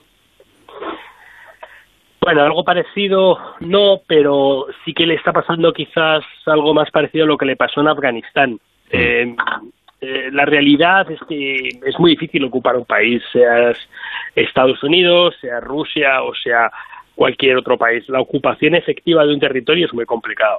Y si además hay una planificación desastrosa, como ha sido en el caso de Rusia, más. Y si además tu ejército no es tan poderoso como la gente pensaba que podía ser al principio, pues ya la cosa se complica. Y si a eso le añadimos que la mayor parte de los estados de la comunidad internacional, sobre todo los que tienen mayor capacidad, están apoyando activamente a, Ucrania, pues, pues lo que acaba generando es la situación que tenemos ahora, ¿no? Y, eso, pues, eh, algunos lo escribimos al principio de la guerra, eh, pero, pero mucha gente no lo quiso escuchar y Putin probablemente tendría que haber hecho em, algún cálculo mejor o al menos haber previsto situaciones como la actual. Claro, mm, ahí quería yo llegar. Quizá es que Rusia ya no es lo que fue en cuanto a poderío militar. Porque Rusia hace muchísimos años que ya no es lo que fue, si es que fue algo alguna vez. Eh, porque los que nos hemos dedicado a estudiar Rusia siempre una cosa que se decía era eh, la eterna reforma militar que nunca se ha hecho, y esto no viene de los tiempos soviéticos, sino de los tiempos de los zares. Tienen una concepción del ejército basada en la cantidad y no en la calidad, tienen excesivamente, confían excesivamente en, las tropas de, reemplazo, en la tecnología está bastante obsoleta, eh, es decir, el miedo que hemos tenido en Occidente, una confrontación directa con Rusia, está basado en, nuestras sociedades posheroicas y en nuestra incapacidad para hacer sacrificios, como estamos hablando ahora, ¿no? cuando nos piden que paguemos la calefacción o alguna cosa similar. Pero el, el, oso, como se le conoce habitualmente en ámbitos internacionales a Rusia, eh, no era tan fiero, ¿no? Sea, como, como parece que le pitaba. Era cruel, era despótico, eh, mm, pero no era tan fiero en cuanto a capacidad. ¿Y creen ustedes, los expertos, que Putin puede estar sorprendido por esta resistencia de Ucrania? Eh, quiero decir, si tuviera la posibilidad de volver a empezar, ¿actuaría igual o se lo pensaría dos veces? Pues es difícil, es difícil saber lo que piensa Putin, pero probablemente sí que está sorprendido de lo que de lo que le está ocurriendo. no sé en qué momento Putin conoció lo que estaba ocurriendo, porque sobre todo al principio de la guerra eh, no estaba muy claro que le transmitieran la información que real de lo que estaba ocurriendo en el campo de batalla, ¿no? Eh, si se lo pensaría dos veces, pues, eh, pues no lo sé, porque porque es un es un personaje que probablemente está bastante alejado de la realidad y él quizás en su foro interno lo que pienso es que no es que no fuera posible, sino que se ha ejecutado mal. La realidad es que yo creo que no es posible eh, eh, conseguir la ocupación de Ucrania. A lo mejor nos alargamos dos, tres o cuatro años la guerra, pero un país tan grande como Ucrania, que es el más grande de Europa, es más grande que España, es más grande que Francia, eh, con unas condiciones geográficas muy complicadas, por ejemplo, ahora nos enfrentamos a grandes llanuras, a grandes ríos, en la zona norte es muy boscosa, por lo tanto es muy difícil entrar, tiene muchas diferencias climáticas, con muchas diferencias étnicas de población es un país muy complejo para, para poder ocupar. Y, ese cálculo pues nunca, nunca probablemente se hizo, ¿no? Simplemente eh, Putin lo que pensó era que no íbamos a reaccionar, que eh, el presidente ucraniano, que dicho sea de paso étnicamente ruso, ¿no? Eh, le iba a ser más favorable y que no iba a encontrar la resistencia que ha encontrado. Entonces, vamos a ver qué ocurre, pero, pero yo creo que muchos ya lo califican del mayor error estratégico de la historia de Rusia. Claro. Ahí quería, ahí quería yo llegar. Eso, eso por lo menos me parece a mí. Lo que pasa es que yo no tengo autoridad para, para decirlo. Yo firmemente creo eh, que Putin debe estar no arrepentido, bastante arrepentido del, del, lío en el que se ha metido. Eh, de todos modos, hoy en día las, las guerras han, han cambiado mucho, son diferentes. No, no, me refiero al tipo de armamento, que eso lógicamente con la tecnología ha cambiado muchísimo, sino, eh, pues no sé, a la, a la estrategia a seguir. Eh, ¿Se lucha de otra manera en el siglo XXI que, que en el siglo XX? Nos pasamos los últimos 30 años diciendo que no iba a haber más guerras convencionales de enfrentamiento de los ejércitos, que no iba a haber invasiones como tal, que importaban otros factores como el terrorismo, guerras asimétricas, eh, pandemias, eh, inmigración ilegal, cambio climático, etcétera, y la realidad es que hemos vuelto a una guerra convencional. Incluso ahora lo que hemos tenido en, agosto, más o menos, es una, una guerra de desgaste con trincheras como las que se acabaron en, en, la Primera Guerra Mundial. Una importancia absoluta de la caballería, eh, relativamente menor de, de la infantería y de la aviación, y dos ejércitos que se enfrentan. Es verdad que tenemos mucho, eh, mucha tecnología eh, que no va tripulada, los drones son muy importantes, eh, la artillería es muy importante en el sentido que es mucho más precisa, sobre todo la, digamos la que está del lado de Ucrania, y, el factor humano influye muchísimo más de lo que hemos pensado. Los ucranianos están haciendo cosas que nadie hubiera pensado que iban a ocurrir. Por ejemplo, les han mandado unos misiles que anulan la, capacidad de los radares para poder detectar aviones y tanques, que son los HARM, y que los están eh, adaptando a los aviones de fabricación soviética. Los americanos nunca pensaron que eso se pudiera hacer. Y bueno, y el, ingenio de los ucranianos es, es, absoluto, ¿no? Los primeros días de guerra pues inundaban los caminos para que los tanques se estancaran y los pudieran atacar, eh, han hecho cosas que verdaderamente nadie pensaba que lo iban a poder hacer. El uso de la comunicación es importantísima, ¿no? En media guerra la gana el presidente Zelensky cuando, cuando hace ese vídeo famoso con todo su gobierno vestido todos de verde enfrente del Palacio Presidencial diciendo que él se queda y que se va a quedar. O sea, eso cambia el curso de la guerra, no solamente porque su población eh, decide que se va a quedar, sino porque consigue el apoyo internacional, la aparición en parlamentos, en las Naciones Unidas, en festivales de cine, el uso de las redes sociales, es decir, una serie de factores, unos tecnológicos, otros personales, otros comunicativos, que han hecho eh, que, David pueda vencer a Goliat, ¿no? Y eso, pues supongo que en los próximos años estudiarán las academias militares. Bueno, lo que, lo que está claro, creo yo, es que tarde o temprano eh, este conflicto, esta guerra, terminará algún día. Cuando, cuando esto ocurra, cuando esta guerra termine, ¿cómo, ¿cómo van a salir las economías? ¿Cómo van a quedar tanto la rusa como la ucraniana? La rusa ya está muy mal y la ucraniana pues no está mejor, pero hay dos factores que van a influir.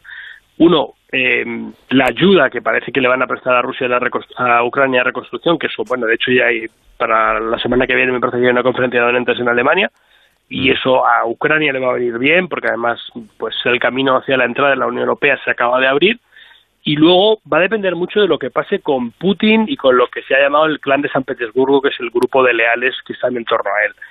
Si esos señores salen del, del gobierno y Rusia cambia el régimen, probablemente tenemos un escenario como el que vivió Alemania eh, después de la Segunda Guerra Mundial o Japón. ¿no? Eh, Rusia podría pasar a estar integrada en el club de los occidentales, por decirlo de alguna manera, pero si Rusia se empeña en mantenerse con Putin y con, Medvedev y con eh, Gersimov y con esos señores, pues eh, lo que le va a ocurrir a Rusia es que va a ser incapaz de poder eh, mantenerse en los niveles económicos que ha estado hasta ahora. Entonces, Ucrania, si gana la guerra, tiene garantizada la reconstrucción y un futuro mucho más próspero, porque la vamos a integrar en las estructuras occidentales, algo que era impensable antes de la guerra. Mm. Eso hay que dárselo a Putin. Eh, y Rusia, pues dependerá de su futuro. Si Putin se quita de en medio y verdaderamente eh, Rusia abre su camino hacia Occidente, como parecía que se abría en el 91, pues eh, Rusia es un país riquísimo, es una gente preparadísima, eh, tiene recursos naturales todos los de la tierra, gas, petróleo, diamante, oro, eh, pero si decide seguir con esa autocracia y, con este gobierno agresivo con los suyos y con el exterior, pues se va a convertir en un paria, ¿no? Entonces ahí hay dos cuestiones, ¿qué va a pasar con Putin y, y si la población está dispuesta a cambiar completamente, a hacerse occidental?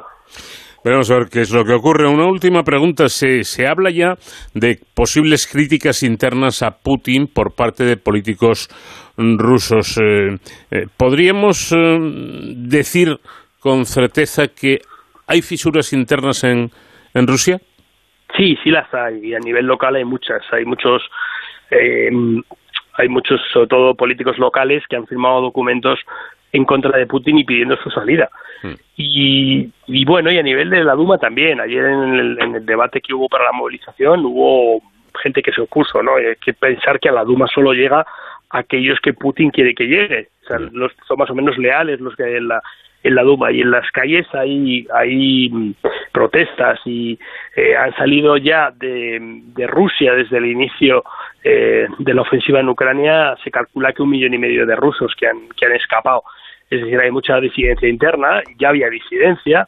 Eh, lo que pasa que Rusia es muy opaca y no sabemos qué ocurre con la gente que, que está en las cárceles. Eh, La gente que hay, dicen que unos 85 personas que estaban en puestos de responsabilidad en empresa o en la administración han muerto en esas circunstancias. El último cayó de un barco, el anterior cayó una ventana en un hospital.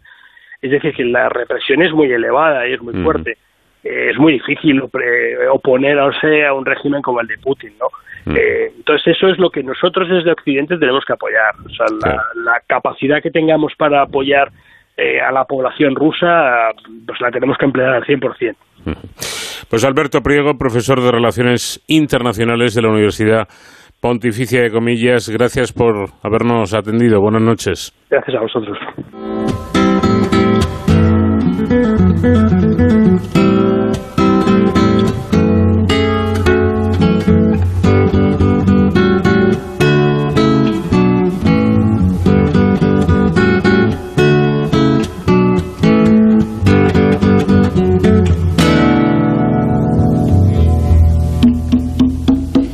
You know that it would be untrue.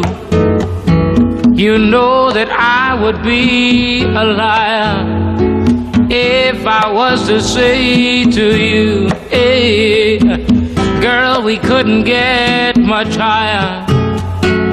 Come on, baby, light my fire. Come on, baby, light my fire try to set the night on fire. Mm-hmm, the time for hesitation's through. There's no time to wallow in the mire. Darling, we could only lose, and our love become a funeral pyre. Come on, baby, light my fire baby, light my fire. Try to set the night on fire.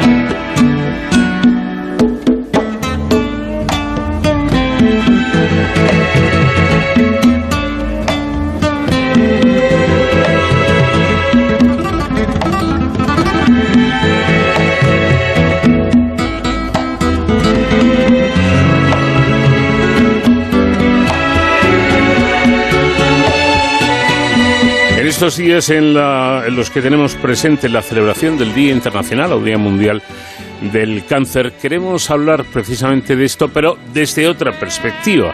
Ya saben que en este programa, programa hablamos mucho, nos ocupamos mucho de los últimos descubrimientos en cáncer, en tratar de conseguir nuevas terapias para luchar contra esta enfermedad o conjunto de enfermedades. Pero nunca habíamos hablado de un municipio, pequeño municipio además, que ha decidido colaborar con el Centro Nacional de Investigaciones Oncológicas, eh, haciéndose amigo del CENIO. Bueno, pues es el, el caso de la localidad jiennense de Torreperogil, que es, eh, como digo, un municipio que ha decidido hacerse amigo del CENIO. Vamos a hablar con su alcalde, don José Ruiz, para que nos explique cómo surgió la idea, en qué consiste y qué es lo que supone ser amigo del CENIO. José Ruiz, alcalde de Torreperogil, ¿qué tal? Buenas noches. Buenas noches, ¿qué tal? Bueno, eh, enhorabuena porque nos parece interesante el que una localidad de unos 7.500 eh, habitantes, creo que son, ¿no? Sí, aproximadamente. Aproximadamente, bueno, pues haya tomado esta iniciativa de hacerse amigo del, del CENIO. ¿Cómo surge la idea, alcalde? Bueno, pues la idea surge de la voluntad de poder colaborar y, y contribuir a, a buscar soluciones a esta enfermedad que tantas personas sufren eh, en todos los pueblos de, este país. Y, y, bueno y Torreperogil pues lógicamente no es ajeno ajeno a ello. Vivimos en primera persona pues bueno lo que el problema que supone el cáncer para muchas familias de nuestro pueblo. Y pensamos que mm, deberíamos podríamos hacer algo por intentar como decía contribuir a, la investigación o, en fin, a buscar soluciones a, este, a, esta, a esta enfermedad. Y, pues bueno, buscando dónde podíamos colaborar, pues vimos que tenemos la suerte en este país de contar, de contar con un centro puntero y, referente en la investigación eh, contra el cáncer, como es el Centro Nacional de Investigaciones Oncológicas, el CENIO, que, que permite eh, la colaboración de personas anónimas y bueno, y en este caso pues también de, instituciones. Y la verdad que contactamos con ellos y pensábamos que, que colaborar con el CENIU pues bueno, es una aportación que de alguna manera pues todos los vecinos de Torre Perojil hacemos y colaboramos y contribuimos a luchar contra esta enfermedad. Sin duda hay un buen empeño. Yo no sé cuántos grupos políticos hay en su ayuntamiento. Eh, me imagino que el, modo de llevar a cabo esto sería someterlo a un, pleno y que los grupos políticos, las fuerzas del ayuntamiento votaran, ¿no? Bueno, no necesariamente requiere el acuerdo del pleno, aunque sí estamos todos los grupos conformes y de acuerdo con esta con esta iniciativa.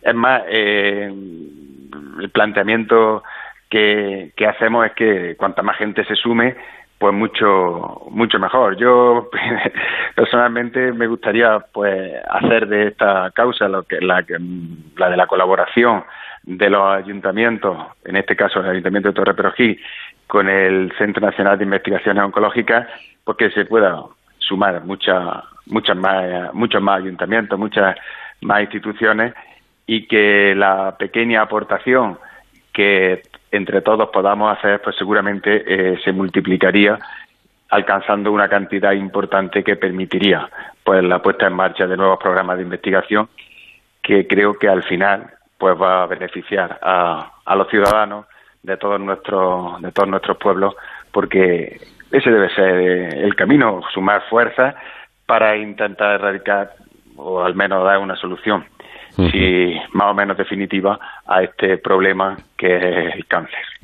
Sin duda alguna, pero eh, con, sinceridad, alcalde, ¿esto es más cosa de los políticos o, es cosa de la gente? O sea, los, vecinos saben de la existencia de, de, este hermanamiento, por así decirlo, o están al cabo de, de, estas cuestiones o, lo viven un poco así desde lejos? Bueno, eh, vamos a ver, eh, nosotros aquí en Torreperogil eh, tenemos un movimiento importante de vecinos eh, movilizados en la lucha contra el cáncer, pero hasta ahora, eh, pues bueno, todas las iniciativas se habían canalizado a través de la Asociación Española contra el Cáncer. Como todos sabemos, pues bueno, la, magnífica labor que realiza la, Asociación Española contra el Cáncer, ayudando a las familias una vez que se encuentran con, el problema de la enfermedad, pero queríamos dar un paso más adelante. Entonces, bueno, creemos que una forma de contribuir también es apostar por la investigación. Y lógicamente, eh, desde el ayuntamiento, pues hemos hecho también partícipes a, los vecinos y cuando se realizan movilizaciones, sin ir más lejos, este mismo verano celebrábamos aquí en Torre Perogil un festival benéfico para recaudar fondos para la Asociación Española contra el Cáncer y en ese festival, pues lógicamente también yo di cuenta de eh, la colaboración que desde el ayuntamiento se está haciendo con el CENIO. Pues es, interesante. Me imagino que en esto consiste básicamente, ¿no? El ser amigo del, del CENIO en organizar actos eh, que puedan recaudar dinero y que ese dinero sea entregado al CENIO para que se dedique a investigación. Creo que ese, eso forma parte también de nuestra de nuestra labor como responsables políticos, el hecho de trabajar día a día para mejorar la vida de, de las personas que, que, vivimos, en este caso en Torre Perogí, pues también en ese sentido creo que nuestra labor pues debe de ser esa, implicar también a los vecinos en las políticas que, que se ponen en marcha no solamente desde nuestro pueblo, sino desde otros, desde otros ámbitos eh, superiores y que lógicamente pues van encaminadas, como no puede ser de otra manera, a mejorar la vida de, las personas. Bueno, pues un, un ejemplo. ¿Sabe usted si hay muchos otros pueblos de España que sean amigos del CENIO o, no? Pues no lo sé, no lo sé. Eh, me consta que no mucho, pero creo que, que deberíamos de trabajar todo eh, en ese sentido y, y ponernos las pilas y, ser capaces de crear una red de ayuntamientos colaboradores y amigos del CENIO. Podría ser una bonita iniciativa que daría grandes resultados. Y sin duda desde el CENIO los eh, investigadores perdón, lo agradecerían porque se necesita dinero, se necesitan fondos para ser gastados en investigación y muchas veces el Estado pues no sé si, si es que no tiene suficiente ¿no? Para, para poder hacerlo y que colaboremos en, entre todos. De todas formas, creo, alcalde, que hay em, algún tipo de relación entre su pueblo, Torre Perogil, y el, y el cáncer. He visto una información fechada en el año 2001 donde se pidió al Departamento de Salud de la, de la Junta de Andalucía eh, investigar la relación eh, que había entre la contaminación ambiental y los casos de cáncer que se estaban dando en Torre Perogil. ¿Qué, qué ocurrió exactamente? Bueno, por aquellos entonces, hace ya 20 años, la verdad, eh, eh, lo que pasaba era que había una orujera, antigua orujera, que ya fue cerrada y clausurada en su día, y, bueno, mm, se pensaba por parte de la gente que podía tener relación las emisiones de esta antigua orujera con los, los casos de cáncer que se, en aquellos entonces pues estaban produciendo en, el municipio. Mm. Eso fue un poco movimiento vecinal en ese sentido y realmente no, no sé en qué concluiría aquel informe si se llegara llegó o no a producir. La verdad que por aquellos entonces eh, no estaba yo en el, mm. en el ayuntamiento y sí sé que al final pues la brujera se, se clausuró, eso sí, sí me, me consta. Y después, pues bueno, no hay, no ha habido eh, ninguna relación causa-efecto en ese, en ese sentido. Eh, no sé si Torreperogil eh, tendrá un alto índice o un índice de personas que sufren cáncer superior a otro a otro municipio. Lo que sí sé es que el cáncer es un problema que no es ajeno a, nadie, eh, a cualquier familia pues la que te dirijas, pues tiene o ha tenido alguna persona, algún familiar que ha sufrido o está sufriendo esta, esta enfermedad y creo que esa es razón suficiente para que todos eh, rememos en el, en, el, en el mismo sentido y en este caso, pues bueno, que nos sumemos a la, a la ayuda que desde la eh, Administración Central, desde el Gobierno Central, eh, se ponen para la puesta en marcha de, del Centro Nacional de Investigación Oncológica y hagamos partícipes también a los vecinos a través de sus ayuntamientos de poder colaborar en la investigación para la, para la lucha contra el cáncer. Y aprovechando que tengo a un alcalde en el programa, yo creo que sería interesante, eh, José Ruiz, recordar una cosa de, la que insisten mucho, ¿no? Cada vez que hay cuestaciones o, movimientos recaudatorios para, para conseguir eh, dinero para la investigación, que, que no pensemos, sea, quiero decir, eh, una persona normal, hombre, y ahora no estamos para, para grandes dispendios, pero que puede decir, pues yo es que más de 5 euros, 10 euros no podría dar, que lo sé, que de pocos se llega mucho, ¿no? Eh, que, que, no nos dé cosa de decir, hombre, si es que yo puedo dar muy poco. El que pueda dar 5 euros, que dé 5 euros. Y el que pueda dar 300, que dé 300, ¿no? Claro, si al final la, la colaboración de muchas personas, la suma de muchas iniciativas, por pequeñas que sean, al final se alcanzan grandes, grandes metas. Mm, no, hay que decir, bueno, pues mira, pues yo puedo contribuir, como bien decía, eh, con 5 euros, pues bueno, pues bienvenido, bienvenido sea. eh, que otra persona tiene mayor capacidad y puede aportar más, pues mejor. Y bueno, y el ayuntamiento, dentro de la medida de nuestras posibilidades, pues también aportaremos aquello que, que consideremos oportuno y lo que podamos en cada, en cada momento. Bueno, pues para terminar, y hombre, como premio, no al alcalde, sino al pueblo en sí, eh, por, por haberse hecho amigo del CENIO, eh, alcalde, venda un poco su, su pueblo, Torre Perojil, ¿dónde está? ¿Qué, ¿Qué, se puede ver? ¿De qué se puede disfrutar en su pueblo?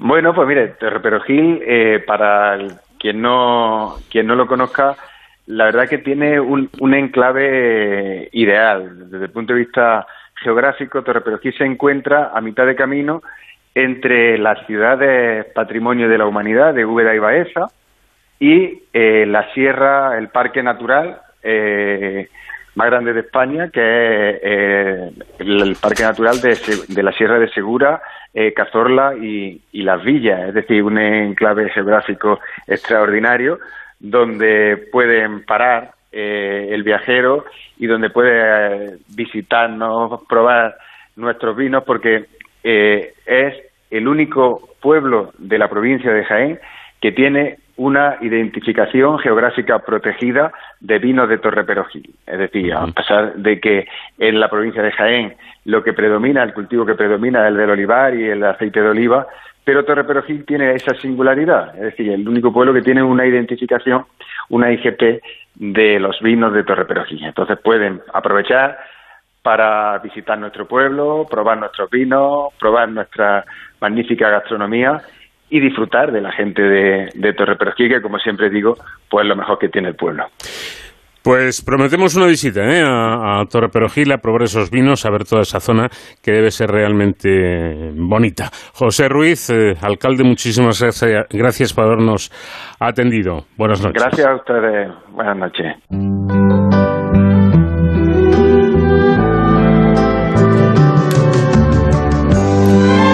Decir adiós, ¿qué es lo que vamos a hacer nosotros? Esta es la música de José Feliciano, que hoy nos, acompaña, nos ha acompañado a lo largo del programa. Ven, siéntate a mi lado. Nada más, la próxima semana aquí estaremos y ya saben que nos pueden seguir por internet a la hora y el día que ustedes decían, decidan. Nacho García estuvo en la realización técnica. Les habló Paco de León. Que tengan una muy buena semana. Adiós. Pero el amor se escapa y ya no ha de volver. No quiero que te afanes pensando que tal vez tú logres que me quede a tu lado. Prefiero no mentirte, nada puedo hacer.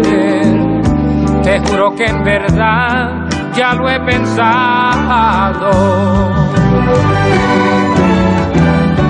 Para decir adiós.